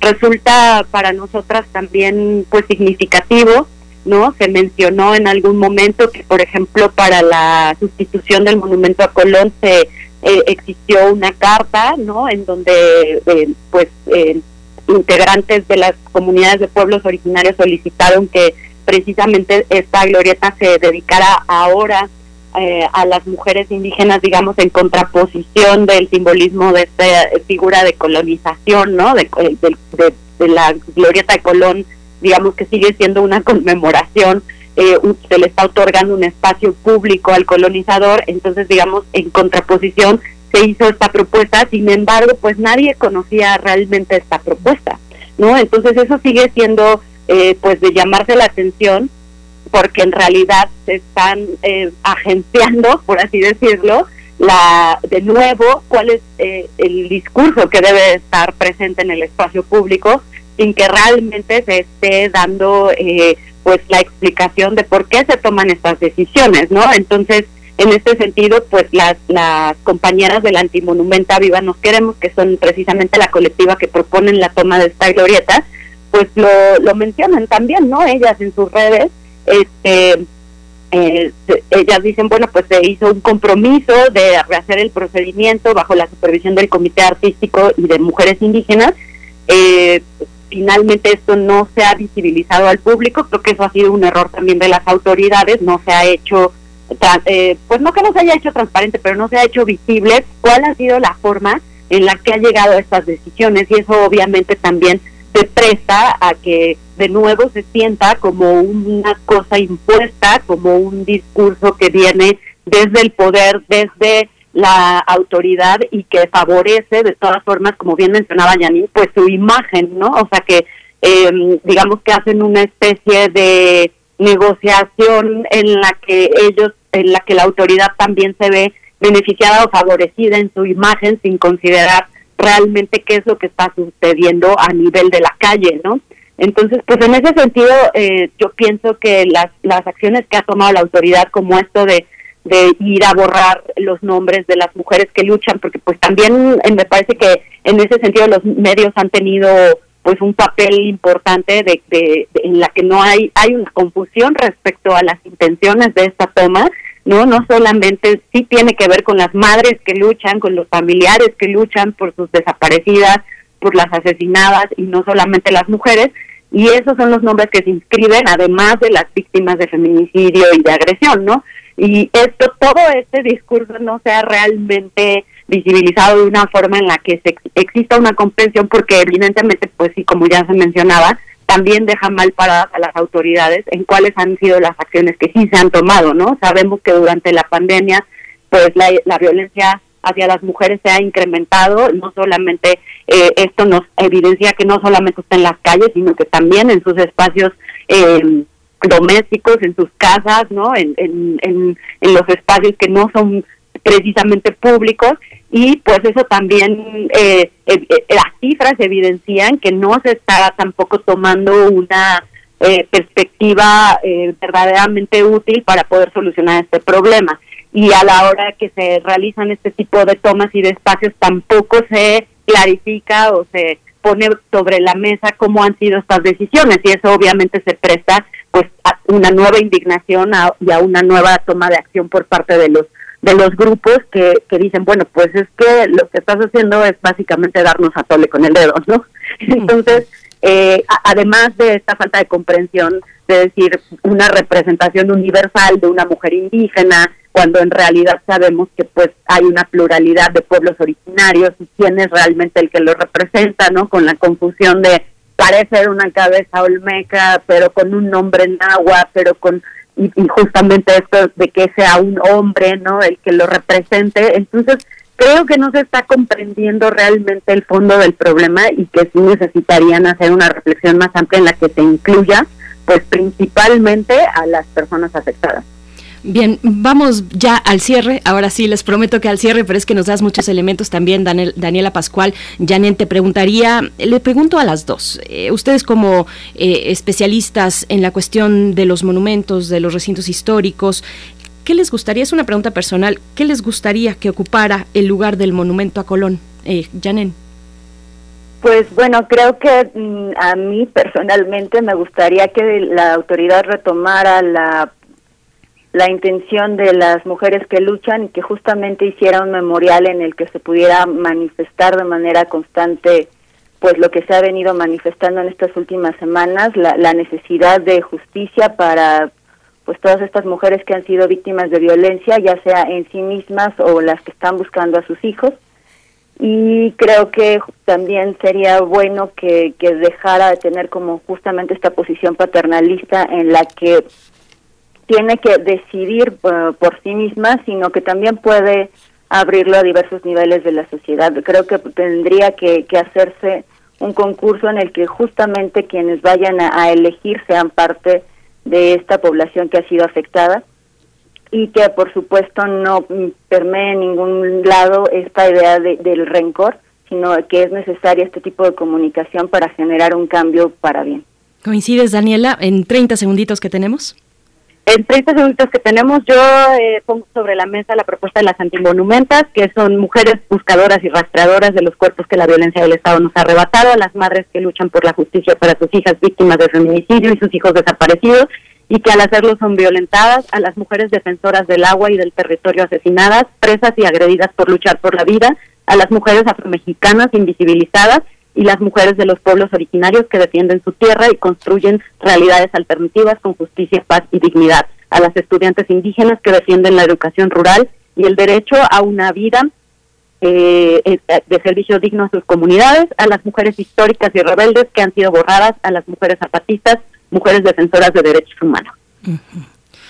Uy, nos pusiste la piel chinita ambas. Gracias, Daniela. Vicky. Sí, no, bueno, pues ya, con ya para cerrar esto, esto nos pues nos refleja ¿no? esta necesidad, como bien dicen restauradores con gritos de reconstruir nuestra memoria y pues esta memoria que queremos reconstruir es ya ni una mujer más desaparecida ni asesinada. Y yo creo que pues esto lo representa muy bien. Daniela Pascual, Janén Contreras, voceras de Restauradora con Glitter, muchísimas gracias por haber estado aquí con nosotros en primer movimiento. Muchas gracias a ustedes. Gracias. Gracias a ambas, hasta pronto. Bien, pues vamos a hacer una pausa. Les seguimos, seguimos recibiendo sus comentarios en redes sociales, arroba P Movimiento en Twitter, Primer Movimiento UNAM en Facebook. Vamos eh, con música. Esto que escucharemos está a cargo de Snow Apple, la canción La Llorona.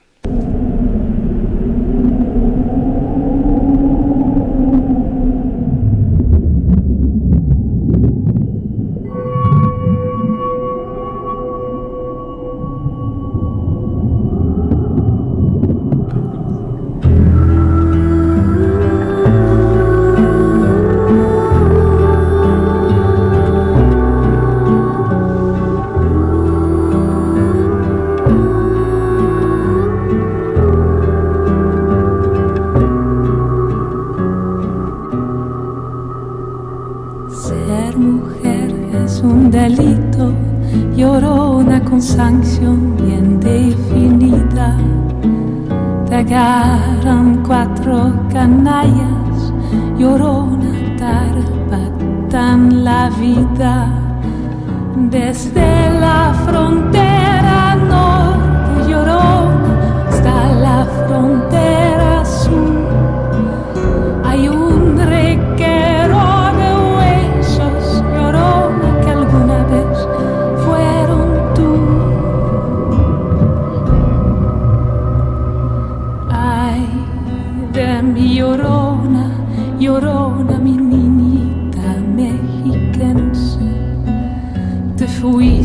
para la escuela, llorona, te encontré en el forense.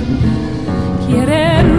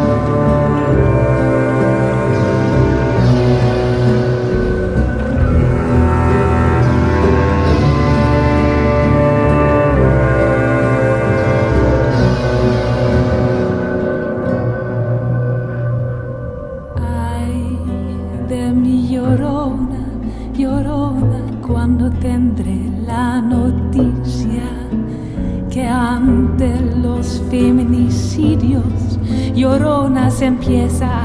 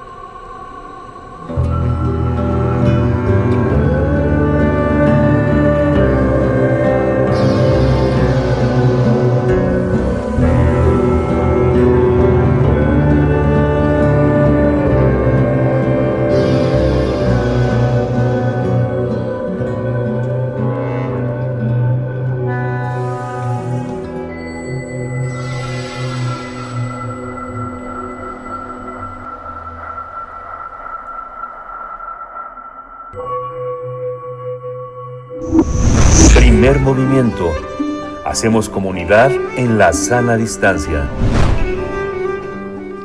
Escuchamos la versión de Snow Apple, la versión de La Llorona, pues en este contexto del que estábamos hablando, eh, que no soltamos porque no nos suelta la violencia feminicida, Hablábamos de la antimonumenta y la glorieta de las mujeres que luchan con Daniela Pascual y Janine Contreras, ambas eh, voceras de restauradoras con glitter. Y pues bueno, estamos ya llegando al cierre, eh, querida Vicky, al cierre de esta emisión del lunes 4 de octubre y, es el momento también pues de despedir a nuestro compañero Roberto Rebollo, nuestro compañero de servicio social que finaliza su, su periodo en este espacio. Le agradecemos pues su servicio mm, y esperamos sobre todo que haya sido pues de mucho crecimiento, de crecimiento, de aprendizaje.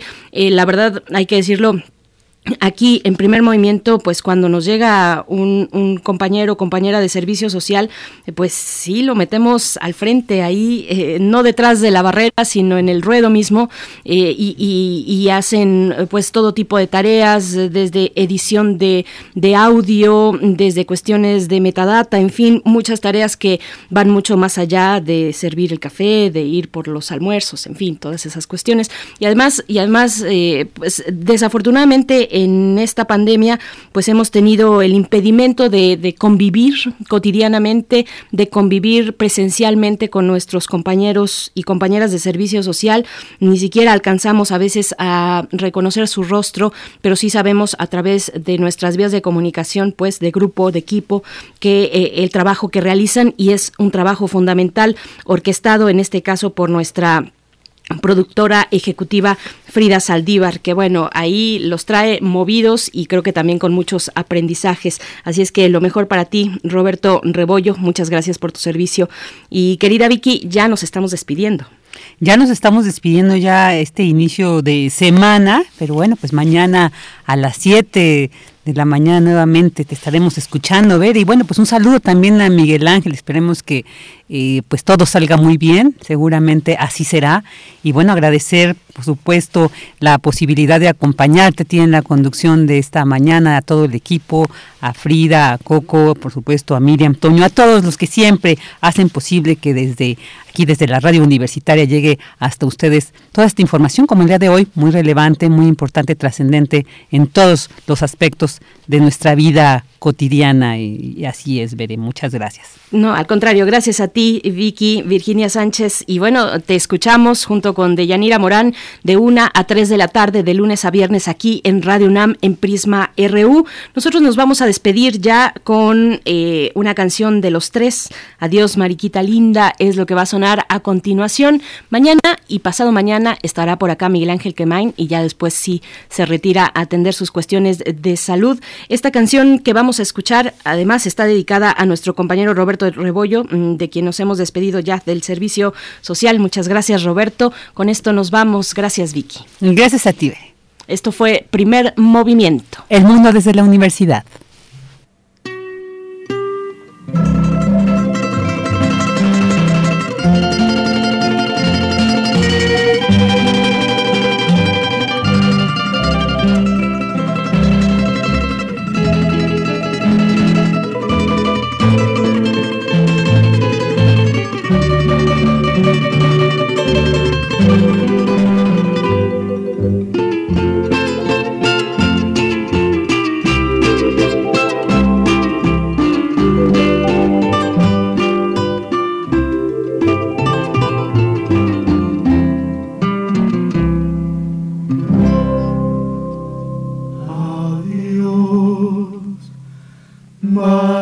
Mariquita linda,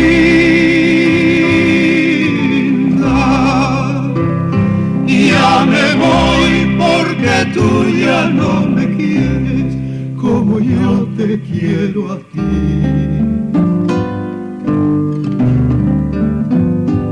Adiós, vida de mi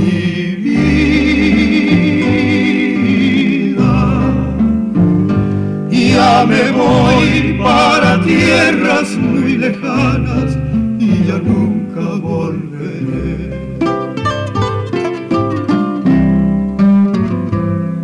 Adiós, chaparrita chula,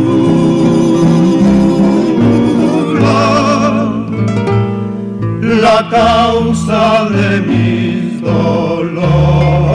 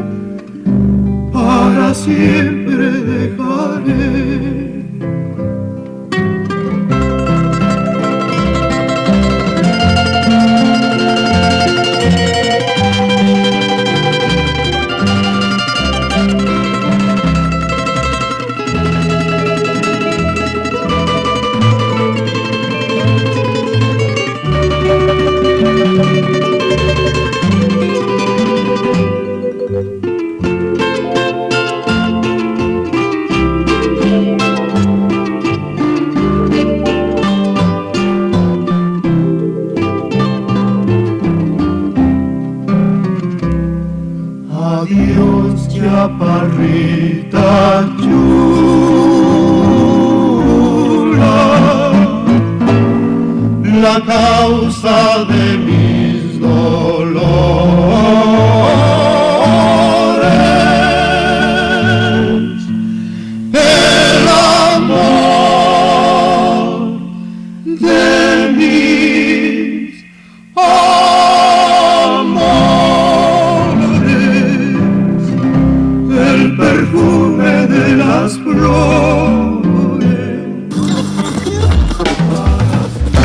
UNAM presentó Primer Movimiento, El Mundo desde la Universidad, con Berenice Camacho y Miguel Ángel Quemain en la conducción, Frida Saldívar y Violeta Berber, producción, Antonio Quijano y Patricia Zavala, noticias, Miriam Trejo y Rodrigo Mota, coordinadores e invitados, Tamara Quirós, redes sociales, Arturo González y Socorro Montes, operación técnica.